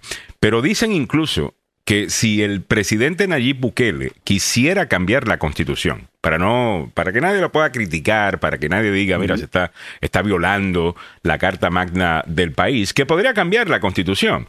Con todo, y que esa constitución, según un análisis que estoy leyendo, tiene algo conocido como cláusulas pétreas que son cláusulas que no pueden ser cambiadas. Mira, mira cómo está la cosa. Entonces, la razón por la que quizás no están haciendo esto es porque eh, tendrían que cambiar esas también. Y, el, y es como que hay un catch-22, no te permite la misma constitución poder cambiarla. Mm. Lo que me parece injusto, porque de, de verdad, en cualquier otra situación, bueno, pues si el pueblo quiere algo, pues se hace un cambio a la constitución y se respeta lo que el pueblo quiere. Al final del día, esta es una democracia, eh, ¿no? Y si eso es lo que el pueblo quiere, contra. Pero eso tomaría aparentemente unos dos años, incluso si quisieran eh, cambiar eso y como que no había tiempo y whatever. La realidad del caso es, y esta es la pregunta que yo quiero hacer, si Nayib Bukele, ok, estas varias preguntas que quiero hacer. Una, yo creo que la mayor parte de la gente está de acuerdo con que Nayib Bukele sea reelecto presidente, pero como quiera quiero hacer la pregunta. ¿Cómo votarías si estuvieras en El Salvador? Eh, ¿Votarías para reelegir a Nayib Bukele? La otra pregunta es, ¿votarías por Nayib Bukele pero con reservas? ¿Con una reserva personal de que no te gusta, que, estás eh, eh, está buscando la reelección con todo y que la constitución dice que no lo puede hacer, pero entiendes como quiera que él es la mejor opción para el país y, te importa el tema, pero como quiera vas a votar por él. Eh, porque yo no creo que, se yo no creo que todo el mundo que está apoyándolo está diciendo la constitución no importa. Mm. Yo creo que hay mucha gente diciendo, sí, es un problema el hecho que la constitución no lo permite. Pero si tengo que escoger entre eso y tener a uno de los de siempre gobernando, prefiero quedarme con, con Nayib Bukele porque mira los resultados que ha tenido. Pero sí hay que entender que hay un precedente que sea, o sea, si, si una cosa de la constitución no aplica, ¿cuál puede argumentar que sí aplica? Mm. Entonces, el precedente es la, eh, es la preocupación de, algunas personas. ¿Y cómo se puede lidiar con eso cuando en la Constitución aparentemente existen estas cláusulas, estas cláusulas eh, pétreas eh, que no permiten cambiar precisamente esas cláusulas? Que, ahí está el catch-22, ahí está la, la, situación constitucional. Pero ¿qué tanto te importa eso? Déjanos saber en los comentarios. Eh, también, me imagino que podemos hacer esa pregunta, ¿no? Eh, eh, me gustan esas preguntas que estás haciendo en, la, en las redes. Ya. Me gusta mucho. Ok, me dice Gui Castillo. Ok, me dice Blas Baires Pineda. Las cláusulas pétreas las cambió algunas la sala anterior porque antes sí y ahora no. Buen punto. Yesenia mm. Palacios. Bueno, históricamente en nuestros países latinoamericanos un segundo mandato no ha resultado. Por ejemplo, Fujimori eliminó el terrorismo y todos lo queríamos mm. otro mandato y ya sabemos lo que pasó. Eh, Gui Castillo me dice, no, Alex, no existen cláusulas pétreas en el tema del Salvador. Bueno, eh, eh, un abogado constitucionalista salvadoreño el que está haciendo ese análisis. El proceso que manda la Carta Magna es que lo que compartí anteriormente. Buenos días, eh, buquelismo ya está pegando en Honduras, lo están tratando, modificar la constitución del Salvador es relativamente sencillo, especialmente ahora que tienen una superestabilidad política. Son cinco pasos, propuesta, presidencia o asamblea o ciudadanos, aprobación dos terceras partes de la asamblea, consulta popular una vez aprobada. 50%, bueno, ahí se corta el, mensaje. sí, ah, pero ahí esa, esa cláusula pétrea eh, eh, sí es importante. Eh, y, yo creo que esa es la, la, pregunta que se tiene que hacer. Ahora, como dice Blas Baires Pineda, si en el pasado se han ignorado, ¿por qué no ignorarlas ahora? Henry Molina dice, es un periodo, ha tenido buenos resultados, un segundo sería mejor o peor. Dice Zulma Glenda Martínez, el próximo año voy a poder votar desde aquí y mi voto sería para Bukele. No estoy de acuerdo en todo lo que hace, pero con respecto a la delincuencia, sí estoy de acuerdo. Mi voto sería para él. Mm. Yo creo que... Ahora hay... algo también interesante, ¿no? Que hay que destacar acá. O sea, la mayoría de países tienen un segundo mandato. O sea, hay una reelección. Aquí en Estados Unidos es muy eh, común que un presidente sea reelecto. en El Salvador no existe eso. O sea, un presidente cumple su primer término y no más puede ser elegido nuevamente después de que haya un intermedio, o sea, después no puede ser reelecto consecutivamente. Pero interesante es que en el 2021, se recuerdan ustedes que él eliminó la, prácticamente cerró la Asamblea Legislativa, mm. eh, la Asamblea Legislativa y ahora con mayoría oficialista destituyó, ¿se recuerdan ustedes a los, a los magistrados principales? Y a los suplentes de la sala de lo constitucional, ¿no? De la Corte Suprema. Entonces, al destituirlos, o sea, eh, ya y, se armó como un task force, una, un equipo de investigación para ver cuáles serían esas medidas que tendrían que optarse para que él pudiera ser reelecto. Entonces ya a través de ello han visto esos caminos legales y, y, y prácticamente él lanzó su candidatura o dijo que iba a ser candidato el año pasado. Entonces ha estado en camino de ello y pues cuenta bueno, la conversación hace rato se está dando. Bueno, eh, aquí la, la, pregunta que se deben estar haciendo muchos salvadoreños es echar para atrás la historia y hablar de los gobiernos tanto de Arena como del FMLN. Mm. Ninguno de estos políticos, de estos grupos políticos, han sido eh, o han generado algo positivo para el país entran como que nunca habían tenido un solo peso y comienzan a activarse para robar lo que hay enfrente, hermano. y el, desgraciadamente, Mm. eh, desde, ¿qué te digo? Desde la época de los 80, 90 para, para adelante, no solo en El Salvador, en Centroamérica han habido una serie de, go- de gobernantes que dan pena, hermano. Eh, si, si no, pregúntele a, al- al- a los salvadoreños qué piensan del presidente que se hizo nicaragüense para poder escapar y evitar ser llevado a la justicia. Entonces, ese es uno de tantos. Pero sobre la que reelección eh, de, Nayib Bukele, al final del día es una democracia y lo que el pueblo quiera es, se tiene que buscar la manera de que se pueda hacer desde mi punto de vista. Am, y yo creo que podrían simplemente hacerle el, el- el cambio o simplemente aceptar lo que verdaderamente está sucediendo en El Salvador. ¿Ok? Que es una revolución de pensamiento, una revolución por parte de quienes gobiernan, de, de hacer las cosas de otra manera. Y precisamente levantando eh, algunas de las restricciones, al- algunas de las, eh, ¿cómo es? De las Sí, garantías y las protecciones de la Constitución. Es que Mm. se logró tener orden, por fin, eh, en, el, en El Salvador. I would. I would lean in a esto. Eh, o sea, yo eh, en vez de hacer el argumento de que, bueno, yo realmente no estoy violando la constitución, yo siempre, pero es que la- tuve que suspenderla para poder poner orden eh, aquí. Ese es, el, ese es el problema que tiene esta constitución. Eh, y vamos a trabajar en algo nuevo. Y yo creo que la mayor, es más, en vez, en vez de negarlo, caminar a- precisamente con eso de frente, eh, como, como, como tema principal. Tuve que suspender la constitución para poder poner en orden este país.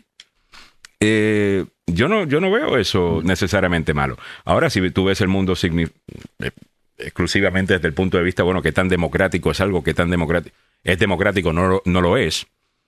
Mm. Yo creo que eso, es- eso son discusiones para universitarios. Y, y estas, Del estas Estado de Derecho, ¿no? Sí, sí, El y, de- y está bien. No estoy diciendo que no sea importante, lo es. ¿Me entiendes? Aquí todavía tenemos un Estado de Derecho que mayormente se respeta eh, en los Estados Unidos. Yo creo que el- nuestra sociedad todavía funciona en los Estados Unidos. Ahora yo te puedo garantizar que el día que aquí a los jueces se puedan comprar, que aquí a la ley se pueda comprar, yo estaría completamente de acuerdo con cualquier político que quiera ignorar eh, ese sistema e implementar uno nuevo. Porque el- la pregunta que uno se tiene que hacer, ¿funciona para el pueblo o no funciona para el pueblo? Oye, Ya. O sea, esa, eh, la meta es esa, crear un lugar donde la gente pueda vivir y vivir felices y tranquilos. La meta no es una democracia perfecta o que los Estados Unidos diga qué bonita democracia tienes o que las Naciones Unidas diga, ay, wow, qué demócrata eres. Esa no es la meta. Esa será Sí, la meta. ciudadanos. Esa es la meta de, quizás de algunos políticos que, que- que quieren ser aplaudidos eh, por el mundo o lo que sea.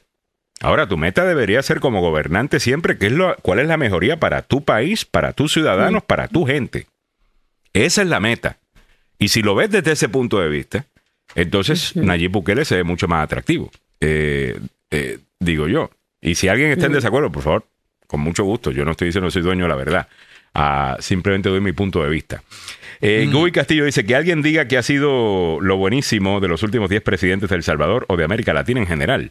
Buen punto. Henry Molina dice, necesitamos gobernantes honestos al diablo, la derecha o la izquierda. Total. George Núñez dice, un punto más cualquiera que le falte respeto a los estadounidenses de América va en contra de mi apoyo. Yo creo que sí, eso es una crítica, yo creo que, que re- totalmente estoy de acuerdo. Válida. Y válida, yo creo que muchos de los salvadoreños, incluso que apoyan a Nayib Bukele, es una cosa que no les gusta y es la manera que ha atacado al presidente Biden e incluso a los Estados Unidos en sí, Sí. eh, en, en su discurso. Llamándolos de basurero, ¿te te acuerdas? Que Sí. llamó... Eso, eso Sí. no le entiendo. Eh, Guy Sí. Castillo dice, Alex, acá los jueces están comprados, los congresistas están comprados.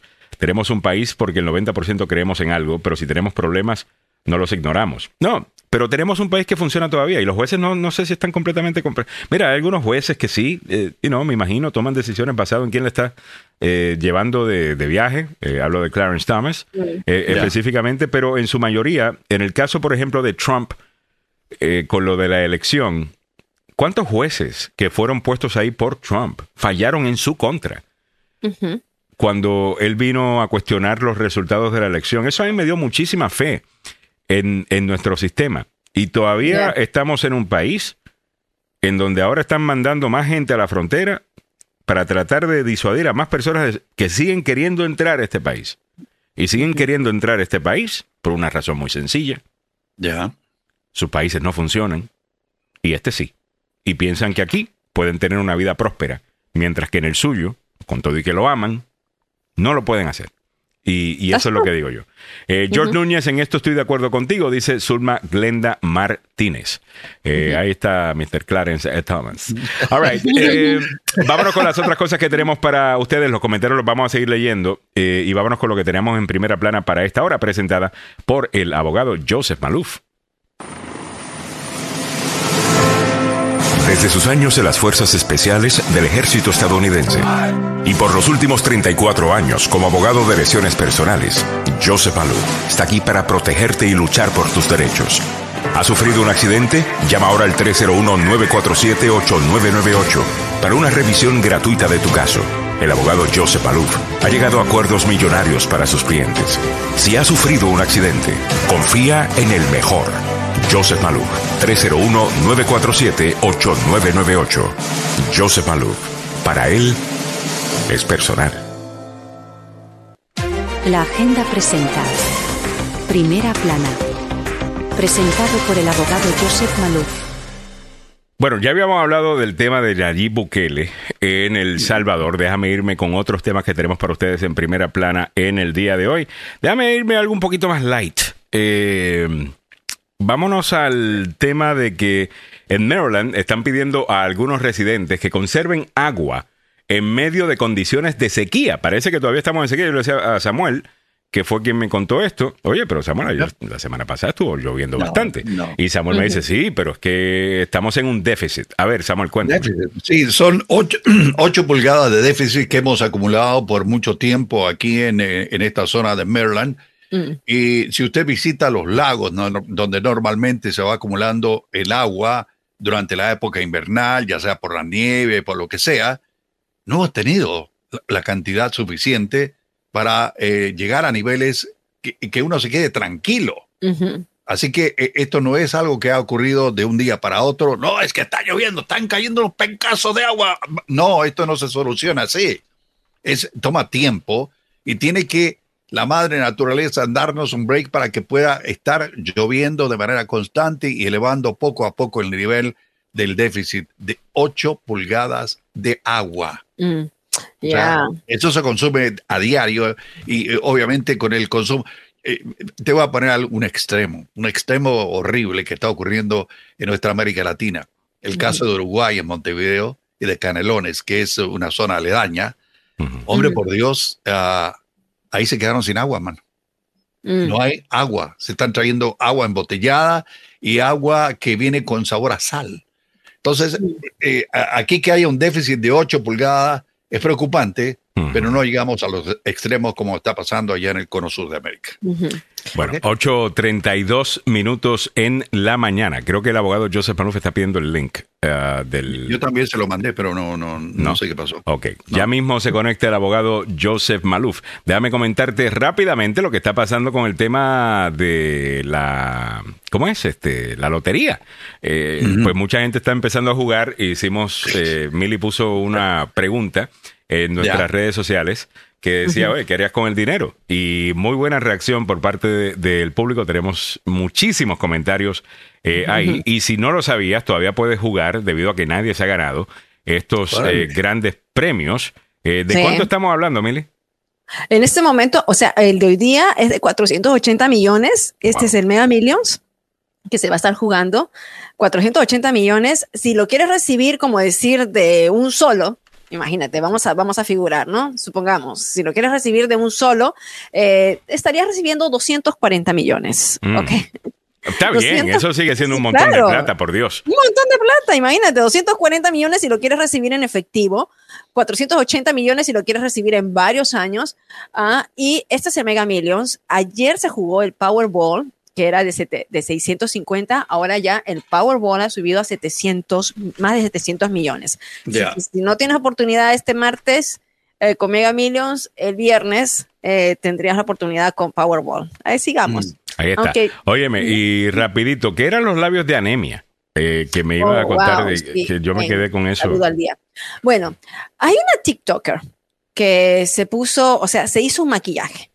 Ella se hizo un maquillaje representando cómo serían los labios de anemia, eh, unos labios pálidos, ¿no? Unos que, que, que, bueno, no es un término médico real, la verdad, verdaderamente, ¿no? Sino que la maquilladora Lexi Micaela causó este revuelo en el TikTok al subir un tutorial en el que cubre sus labios de anemia con un tinte labial para ocultar la pérdida de pigmentación causada por una enfermedad. Que sí, este, ahora, tú lo Pero ves, déjame. Eso déjame pinta los mostrar. labios como cualquier otro Ya. pintalabios, ¿no?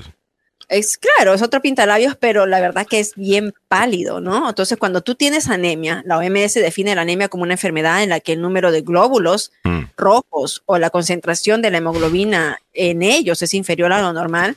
Entonces, la hemoglobina es necesaria para transportar oxígeno y si tienen muy pocos glóbulos rojos o anormales o no hay suficiente hemoglobina, habrá una disminución de la capacidad de la sangre para poder transportar el oxígeno a los tejidos del cuerpo. Y por eso es que tú ves Los pulmones me duelen ya. Ya. Eh, El abogado no se Solo- pinta, ¿verdad? solamente pensándolo.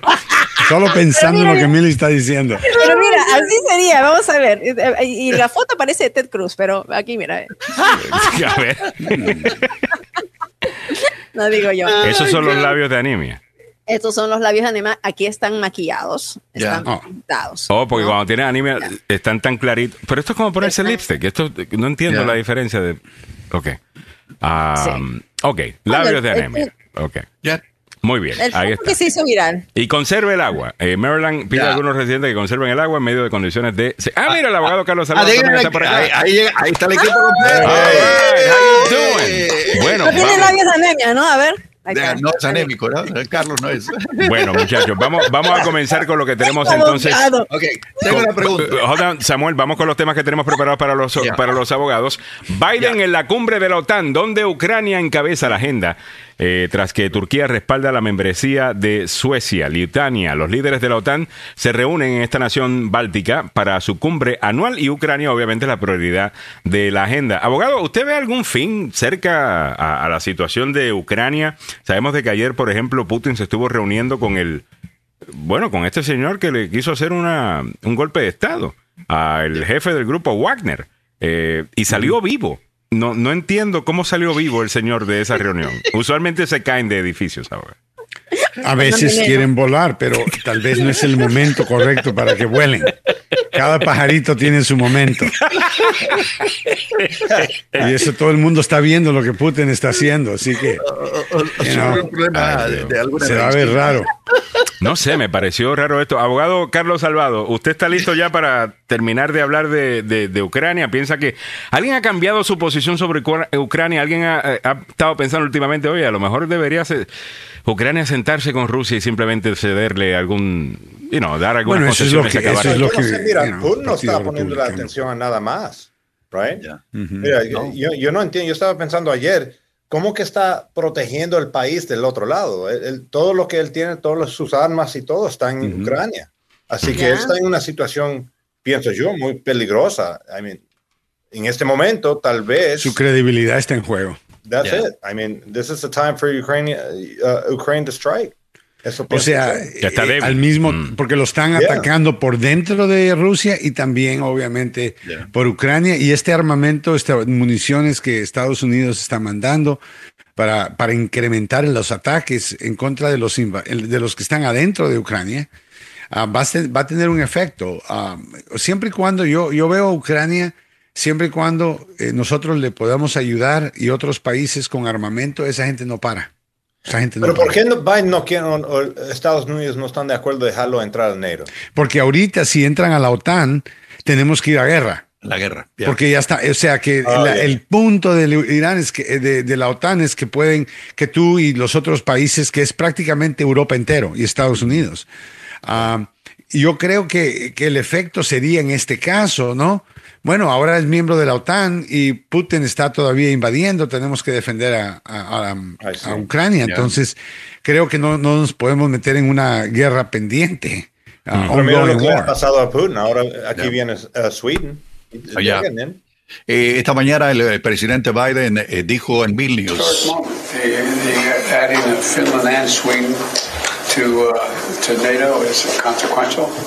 The, the adding of Finland and uh, to NATO is consequential, and your leadership really matters. My American president heard me say many times. I still think that uh, that President Putin thinks the way he succeeds is to break NATO. He's not going to do that, especially with you as as leader. So.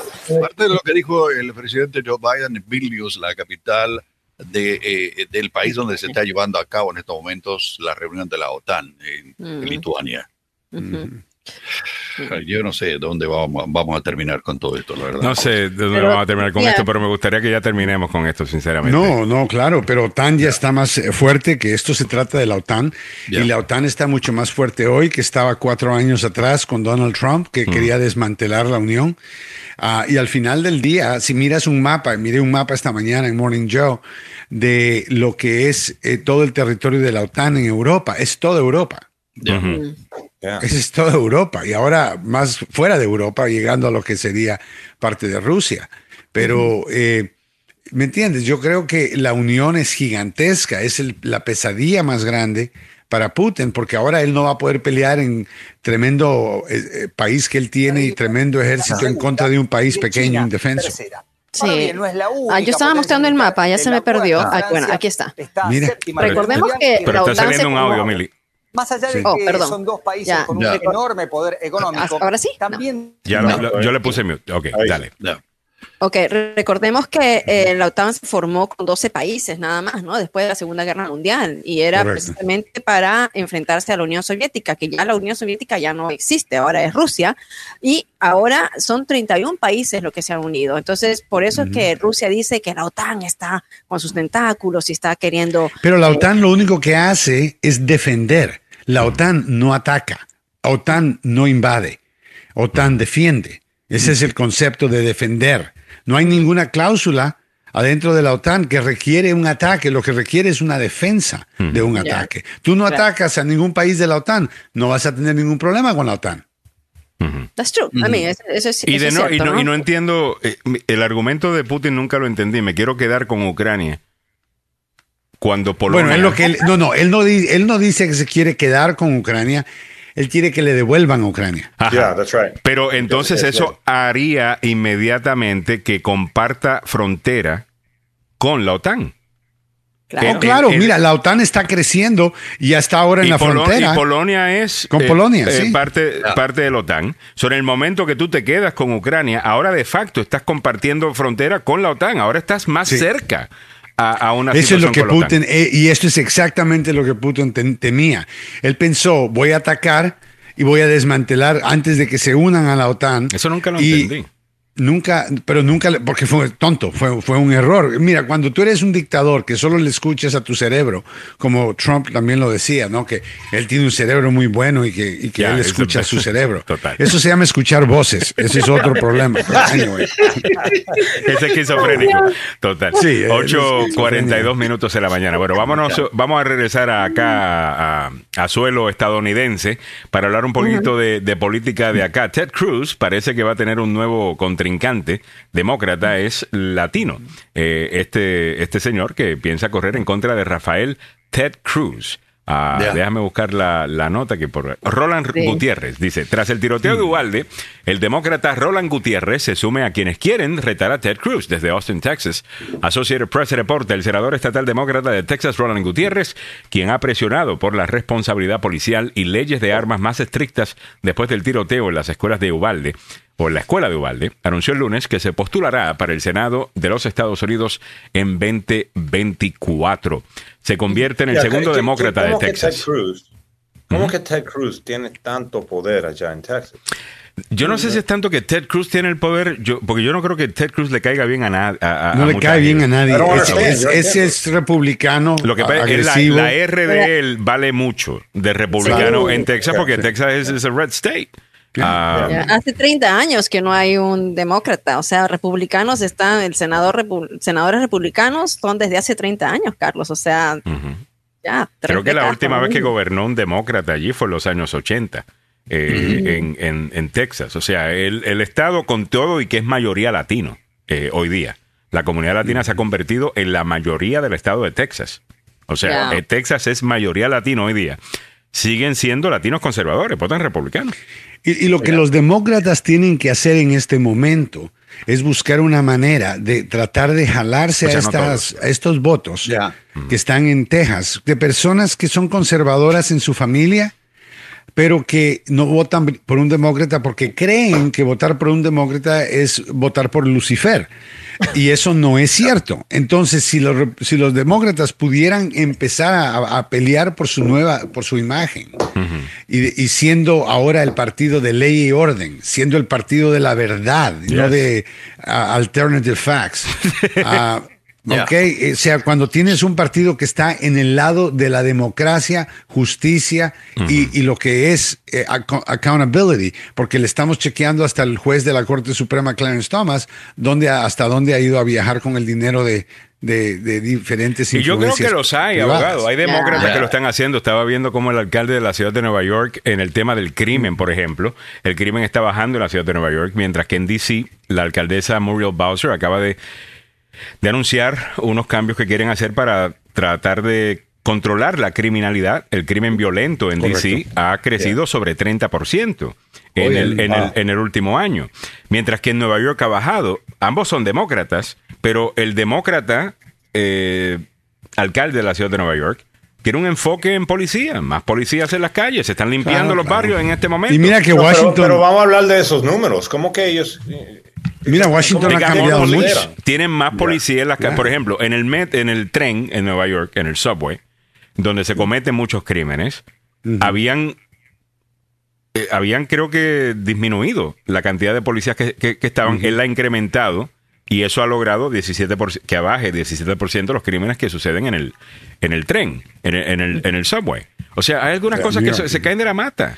Mira, Mira eso que- de cancelar cómo- la policía, eso siempre fue una estupidez. Correcto. Eso, eso siempre fue una estupidez. Eso fue, siempre fue una estupidez. Mira, eso es estúpido porque tú, le tú, tú eres el jefe de la policía. Entonces me estás diciendo que tú no tienes el valor o la fuerza para poder imponer tus reglas con la policía, como el alcalde de la ciudad. Lo mejor que vas a hacer es salir corriendo. No, hombre. Es que de no- nuevo, eso no te- es leadership. tenemos que tener cuidado con las cosas que estamos agarrando de, de los extremos. ¿ok? Cuando quisieron hacer de la policía el enemigo del pueblo, algunos en la izquierda le hicieron mucho daño al Partido Demócrata. Un alcalde de Nueva York, Lyndon, ¿no? Yo, bueno, él es un ex capitán de la policía y ha logrado mejorar la situación del crimen.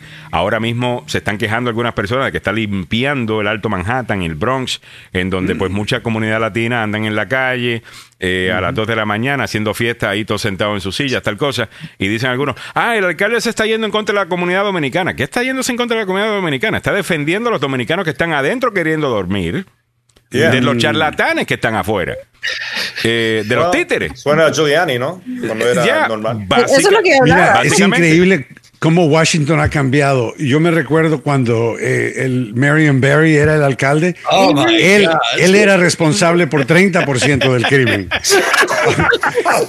o sea, ¿cómo ha cambiado, no? ¿Cómo ha cambiado la ciudad? Fue a la cárcel, una cárcel. Oh, Bueno, sí, fue acá, no pero él tenía el, el- el distrito rojo aquí en Washington, you know. Bueno, Bueno, vamos, eh, vamos a escuchar una vez más, lo hice la, en la- en la hora pasada cuando estábamos hablando de este tema. Vamos a escuchar a Joe Biden hablando del crimen. Esto es en la preparación para el Crime Bill, el- la, la nueva ley del crimen de 1994, en donde en ese tiempo Joe Biden era un tipo duro eh, contra, contra el crimen. Eh, ese mensaje no se podría decir en el día de hoy porque lo acusarían de racista, aunque quede claro, no menciona la raza. Vamos a escuchar.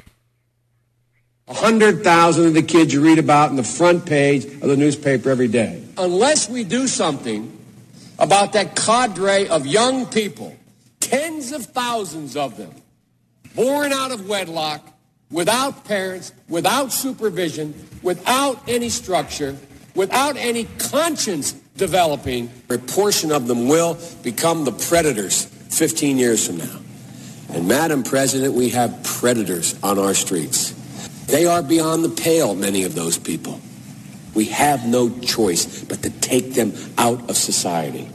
Ok, ese es Joe Biden diciendo lo que mucha gente diría, tiene toda la razón en lo que está diciendo. Ahora, en este- desde 1994 para acá te dijeron que el término predator significaba negro. Entonces ahora, en la conciencia de la nación, decir predator es decir negro, y ese mensaje es racista. Ese es Joe Biden que yo no creo que tiene un, un- un hueso racista en su cuerpo, diciéndote algo que tiene razón, abogado. Si no tenemos Claro estructura sí. en la familia, Eso si no a tenemos... cualquier Eso a cualquier niño aplica a eso. cualquier, a, a cualquier grupo, ya sean de Pakistán, ya sean de Latinoamérica o ya sean a- afro, a- you know, afroamericanos, Ajá. esas condiciones inducen eh, crimen, le hacen la vida bien difícil. Ya. Cuando tú no tienes un programa para que tus hijos participen por la tarde y estás trabajando dos empleos, llegas a la casa a las 8 de la noche, Ajá. ya tus hijos están de 3, de 3 de la tarde a 8 de la noche, son 5 horas que están solos, ah, metiéndose en problemas. Y Entonces, esto- mientras que las megacorporaciones están haciendo billones y billones y billones de dólares explotando a la gente, pagándole poquito dinero.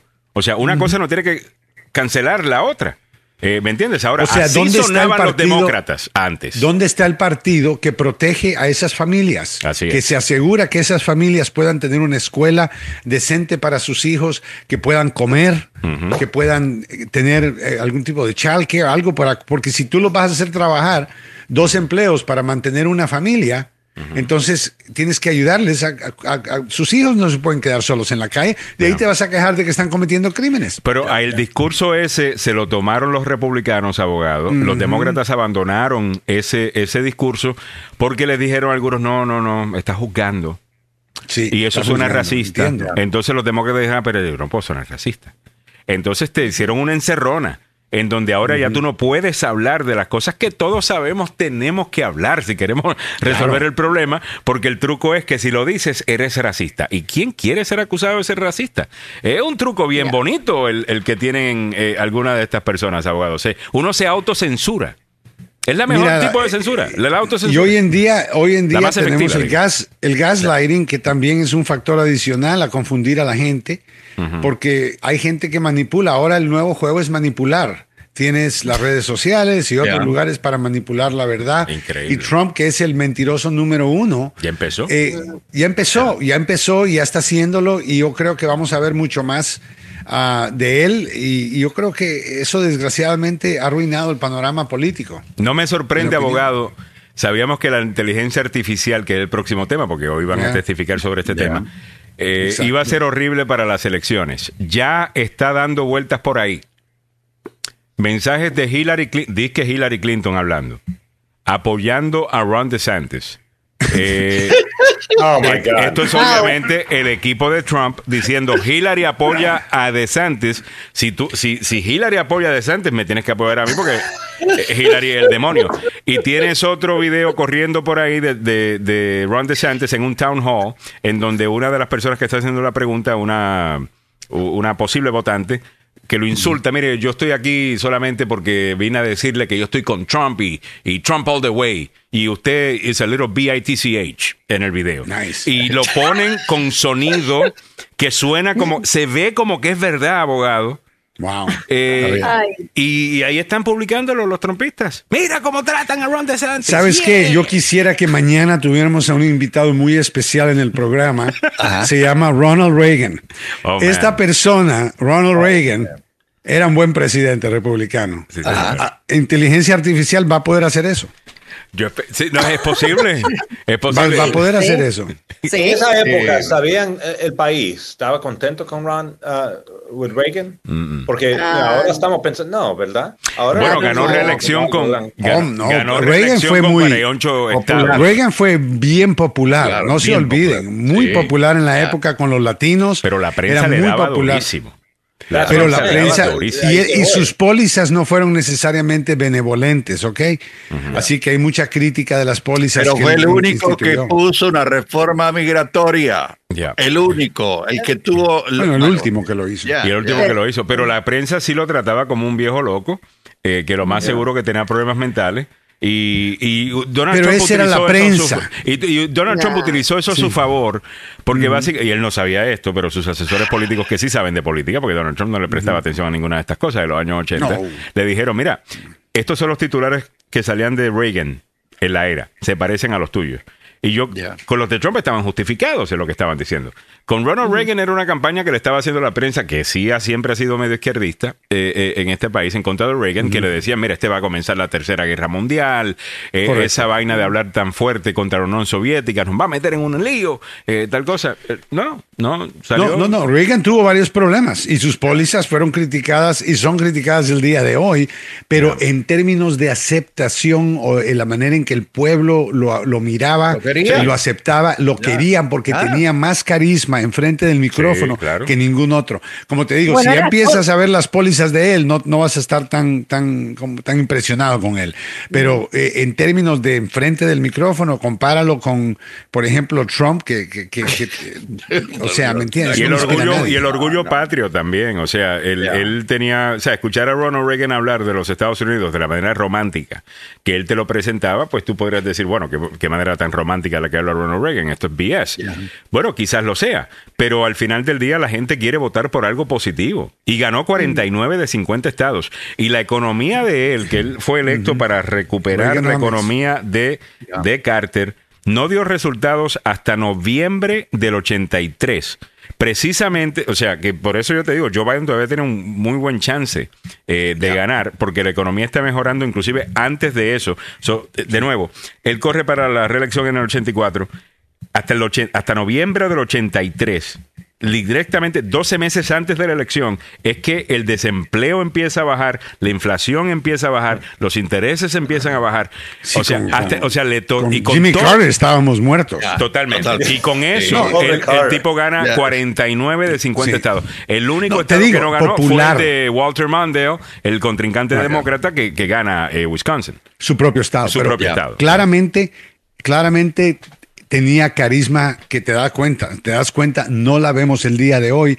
Y, eso era importante. Ahora tienes a Donald Trump que basa su popularidad en odio y en diferencias, en que son ellos en contra de ustedes. Ellos vienen para quitarte lo tuyo. Y nosotros, los latinos, me refiero, inmigrantes, no venimos a quitar a nadie, venimos a construir, venimos a crear a fabricar, a limpiar, a pintar. O sea, estamos haciendo, no estamos llevándonos. Y, por ejemplo, eh, De Santos dijo ayer que él va a parar todas las cosas que sí, que no pasan, como la invasión de Centroamérica. Es nasty. Invasión. Ya, por favor. Es, nasty, no, no es Reagan. Reagan, eh, no es, era bien patriótico. No tiene la carisma. O por lo menos el mensaje patriótico. Lo digo en comillas. Ronald Reagan te hacía sentir a ti, no importa si eras demócrata o republicano, pero te hacía sentir bien, tranquilo, te relajabas, sentías que alguien sabe lo que está haciendo. Ahora, Trump, que te dice enfrente de las cámaras, le dice a un experto médico, que le inyecten cloro a la gente en la sangre para que le quite el virus. O sea, ese tipo de, eh, de brutalidad en términos de bruto, por supuesto, no puede ser el presidente de los Estados Unidos. No, puede ser. De eso, y ahora lo quieren reelegir. Él salió esa vez, hasta yo me asusté, pensé que iba a tener, uh, no me recuerdo qué era, pero fue durante el, la pandemia. Ah, claro, claro. ¿Te recuerdas que salió para, uh, para tomar fotos de que uh, enfrente de la iglesia? Oh, yeah. Oh, con, la Biblia al revés, sí. Claro, of course you're gonna freak out. I freaked out, yeah. El, tipo sale de la Casa Blanca con el jefe del Joint Chiefs of Staff en, en uniforme. Ok, con el, con el, ¿cómo se llama? El secretario de justicia al lado de él también. O sea, mira, this show of force. A donde estaban una gente protestando, se para al frente de una iglesia y el anormal este, disculpe, yo sé que anormal no se puede decir ya, levanta una Biblia al revés. Y encima lo hace al revés. Eh, la Biblia al revés. Y eso no fue señal para los trompistas de que este no es el enviado de Dios, sino el enviado de Satanás. Yo no sé qué es lo que van a necesitar. Ahí claramente estaba. Tú sabes que él no tuvo la decencia de coger el teléfono y llamar a la iglesia y advertirles que iba a llegar el presidente de los Estados Unidos armado con un ejército y con pistolas y con cohetes y con un montón de cosas que no debieron de haber pasado en este parque de Lafayette. Y cuando Esto fue un, crimen. Y abogado, cuando, vimos Y cuando vimos todos esos soldados eh, en, los en los monumentos vestidos, tapándose la cara como que se había quedado eh, con esto, qué sé yo, el ejército ruso o, o la Unión Soviética. No sé, eso no es estadounidense, perdóneme. Ya. Eso no es estadounidense. antes, antes de que se acabe el, el tiempo, me gustaría escuchar la opinión de ustedes dos, abogados, de, de ambos. Eh, este señor no ha pagado. Este señor se le ordenó ayer Wow. pagar A sus abogados, imagínate. medio millón de dólares en cuentas que tiene pendientes con el grupo de abogados. O sea, Carlos, ¿qué piensas. Carlos? ¿Lo tomas como cliente? No, no, no lo represento, no le, le ha pagado los abogados. Seguro, porque el hombre, mira, eh, ¿Dónde lo debe tener plata porque anda como cinco camisas puestas ahorita. Así que debe ser rico el tipo, pero Estamos no hablando de Steve Bannon, que ha sido ordenado, según este titular, a pagarle a sus abogados 500 mil dólares en Ya, fees, en cuentas en pendientes. cuentas pendientes, Ya, ¿no? ya. Eh, es que esta gente son así. Oye, hablando de MSNBC, déjenme, eh, y hablando de cosas que se promueven y después uno termina cre- creyéndolas. Eh, miren esto que encontré ayer en MSNBC. Creo que a MSNBC se le está yendo la mano un poquito. Eh, y se están yendo como que demasiado a querer pintar las cosas como cualquier cosa es de extrema derecha. Escuchen esto. Este titular dice, The far right's obsession with fitness is going digital. La obsesión de la extrema derecha con estar saludable o fit. En una buena condición en física. una buena condición física. A- ahora aparentemente querer estar fit es de la derecha. ¿De cuándo acá es esto? Wow, excellent news. No tengo que ir al gimnasio. Yes. De- Se acabó el gimnasio, se acabó todo eso O sea, porque la no soy izquierda, la republicano. izquierda ¿De así, dónde o sea, sacan eso? O sea, de- la izquierda es así, o sea, cualquier cosa que sea personal responsibility y sabes que tenemos que hacer las cosas bien, eso es de extrema derecha. Yo no, yo no les daría eso a los republicanos. Yo no les Ay, entregaría eso a la Mira, derecha. se han llevado los trabajadores, blue collar workers, se han llevado hasta las uniones, creo yo. Sí. Y eso que no quieren a las uniones. Así que tienen que, eh, lo que hicieron fue coger todo lo que los demócratas estaban diciendo que funcionaba y se apoderaron de eso sin preguntar o pedir permiso. Y dijeron, no, no, nosotros somos el partido del trabajador. That's Ustedes, right. ¿no? Y, y los Entonces, ¿qué es lo demócratas que- están pendientes de estas cosas porque Y- como no queremos hacer body shaming, eh, porque body Claro, entonces lo, único No que me queda es que los demócratas están a favor de trans- transgéneros y diabéticos. y diabéticos y qué más Ah, y, y- y comunistas y comunistas no se olviden de los comunistas. Y se van a Oh, quedar my con el, con, con el resto. O sea, cuando tú dices la extrema derecha y su obsesión con el fitness. Mire, aquí yo, es más, me consta que en el, área- el condado en el que vivo votó 55% por Biden. Ah, Biden. Biden lo ganó con 55%. Y aquí el YMCA de acá está lleno de mamás que van durante el día, you know, sus hijos van a la escuela. Y yo asumo que la mayor parte de ellas son demócratas. Y, y votan demócratas. Y están metidas en el gym todo el día. Bueno O sea, estás en Maryland recuérdate Ya. estás en Maryland Bueno, de cada tres personas dos son demócratas Pero aquí hay mucho fitness abogado. Usted, usted es súper demócrata. Fitness usted- no tiene nada que ver, no tiene nada, No que, ver, tiene nada que nada que ver. con política. Eso, eso es como decirte que no puedo comer pan porque soy demócrata. No puede, abogado, no No puede. puedo comer pan ya. Oh, No puede, Dios no mío, el pan. A mí me encanta el pan, pan dulce. Yo no sé quién es está puesto, editando ¿no? MSNBC, pero digo- wow, es super woke y, y yo creo que Mira, oh my God, tú, no tienes- tú puedes defender a la gente obesa de que no le hagan body shaming sin promover una, un estilo de vida que no es saludable. O sea, hay un punto favor. medio acá. O sea, ¿por qué tenemos que siempre irnos a los extremos? Por Dios. A eso voy yo, a eso voy yo. O There's a lot of credibility. You lose a Oh, yeah. lot of credibility. O sea, cuando dice, Yeah, porque yeah, dice, yeah. bueno, si, si yo soy de derecha por esto, ¿qué más me hace de derecha? Y ahí van a estar los republicanos listos para contarte por qué tú eres de derecha y no lo sabes, by the way. Y el problema es que los demócratas se perdieron las orgías con cocaína. Porque hasta eso se llevaron los republicanos. Sí, ¿cómo es posible? Los demócratas molestos, pero Oh, así lo dijo. Bill Maher una vez. ¿Cómo es posible? Sí. Que sean ellos los que tengan las fiestas de cocaína Oh, y, my prostitutas. Ah, Oh, my cuando God. los demócratas mo- éramos los cool, éramos los, los, Claro. los hippies, éramos los... yeah. Yeah. What happened? ¿qué- what happened to us? 9 y 3, nos tenemos que ir. Hemos llegado a ti gracias al abogado Joseph Aluf. 34 años de experiencia trabajando para ti como abogado. Estaba hablando con el abogado Joseph Maluf. eh, ayer hablamos un montón de cosas, inclusive de algunas de las cosas que hacen algunas de las compañías de seguro. Y, y estaba hablando precisamente con un, alguien en la oficina, otro abogado de la oficina del abogado Maluf, que trabajaba para las compañías de seguro. Precisamente para no pagarte. Y me estaba contando de algunas de las tácticas que utiliza esta gente.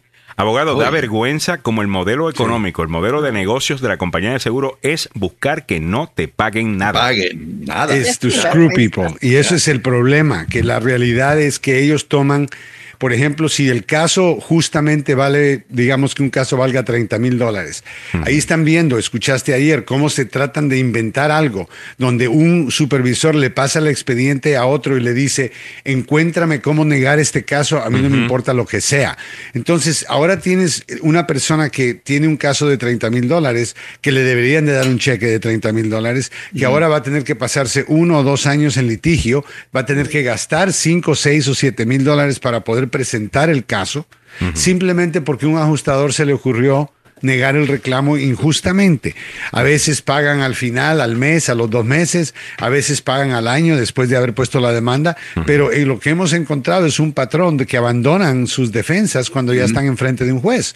Entonces, el, el punto es, los seguros no están para eso, están para pagar los reclamos que, claros, justos, meritorios, por supuesto, pero ah, y eso es lo único que nosotros hacemos aquí. Si yo sé que alguien tiene un caso que no es legal o algo que se inventaron, yo no quiero no, mi nombre ni el, ni el no. de cliente. Eso es otra Se cosa que hablamos también. Eso es otra cosa Claro. que hablamos también, de que, eh, y me contaba este ex oficial, ¿no? De, de una de estas agencias de seguro, de una doña, era, era la mejor en la oficina.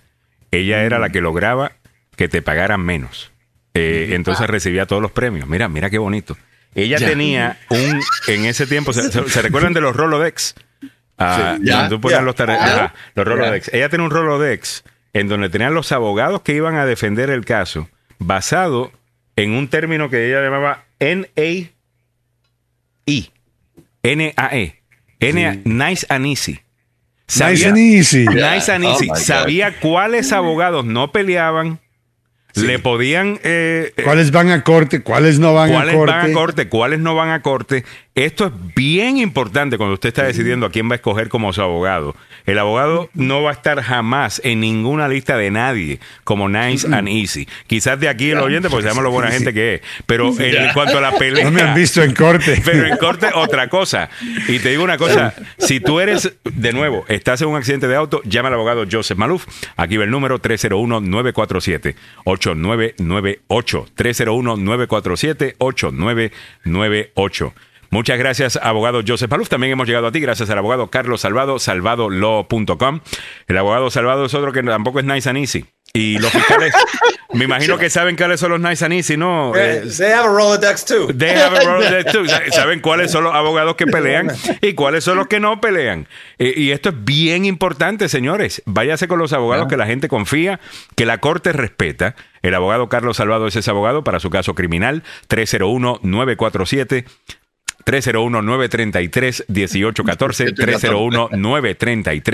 301-933-1814. Muchas gracias, abogado Carlos Salvado. Y bueno, vámonos entonces con a quedarnos con Don Samuel. Van a hablar de inmigración. Estuvimos hablando un poquito sobre eso con Ronald Reagan y su amnistía. Ya, ya, Eh, ya. Samuel aseguró. Bueno, alguien que estuvo presente durante ese tiempo es precisamente nuestro siguiente invitado.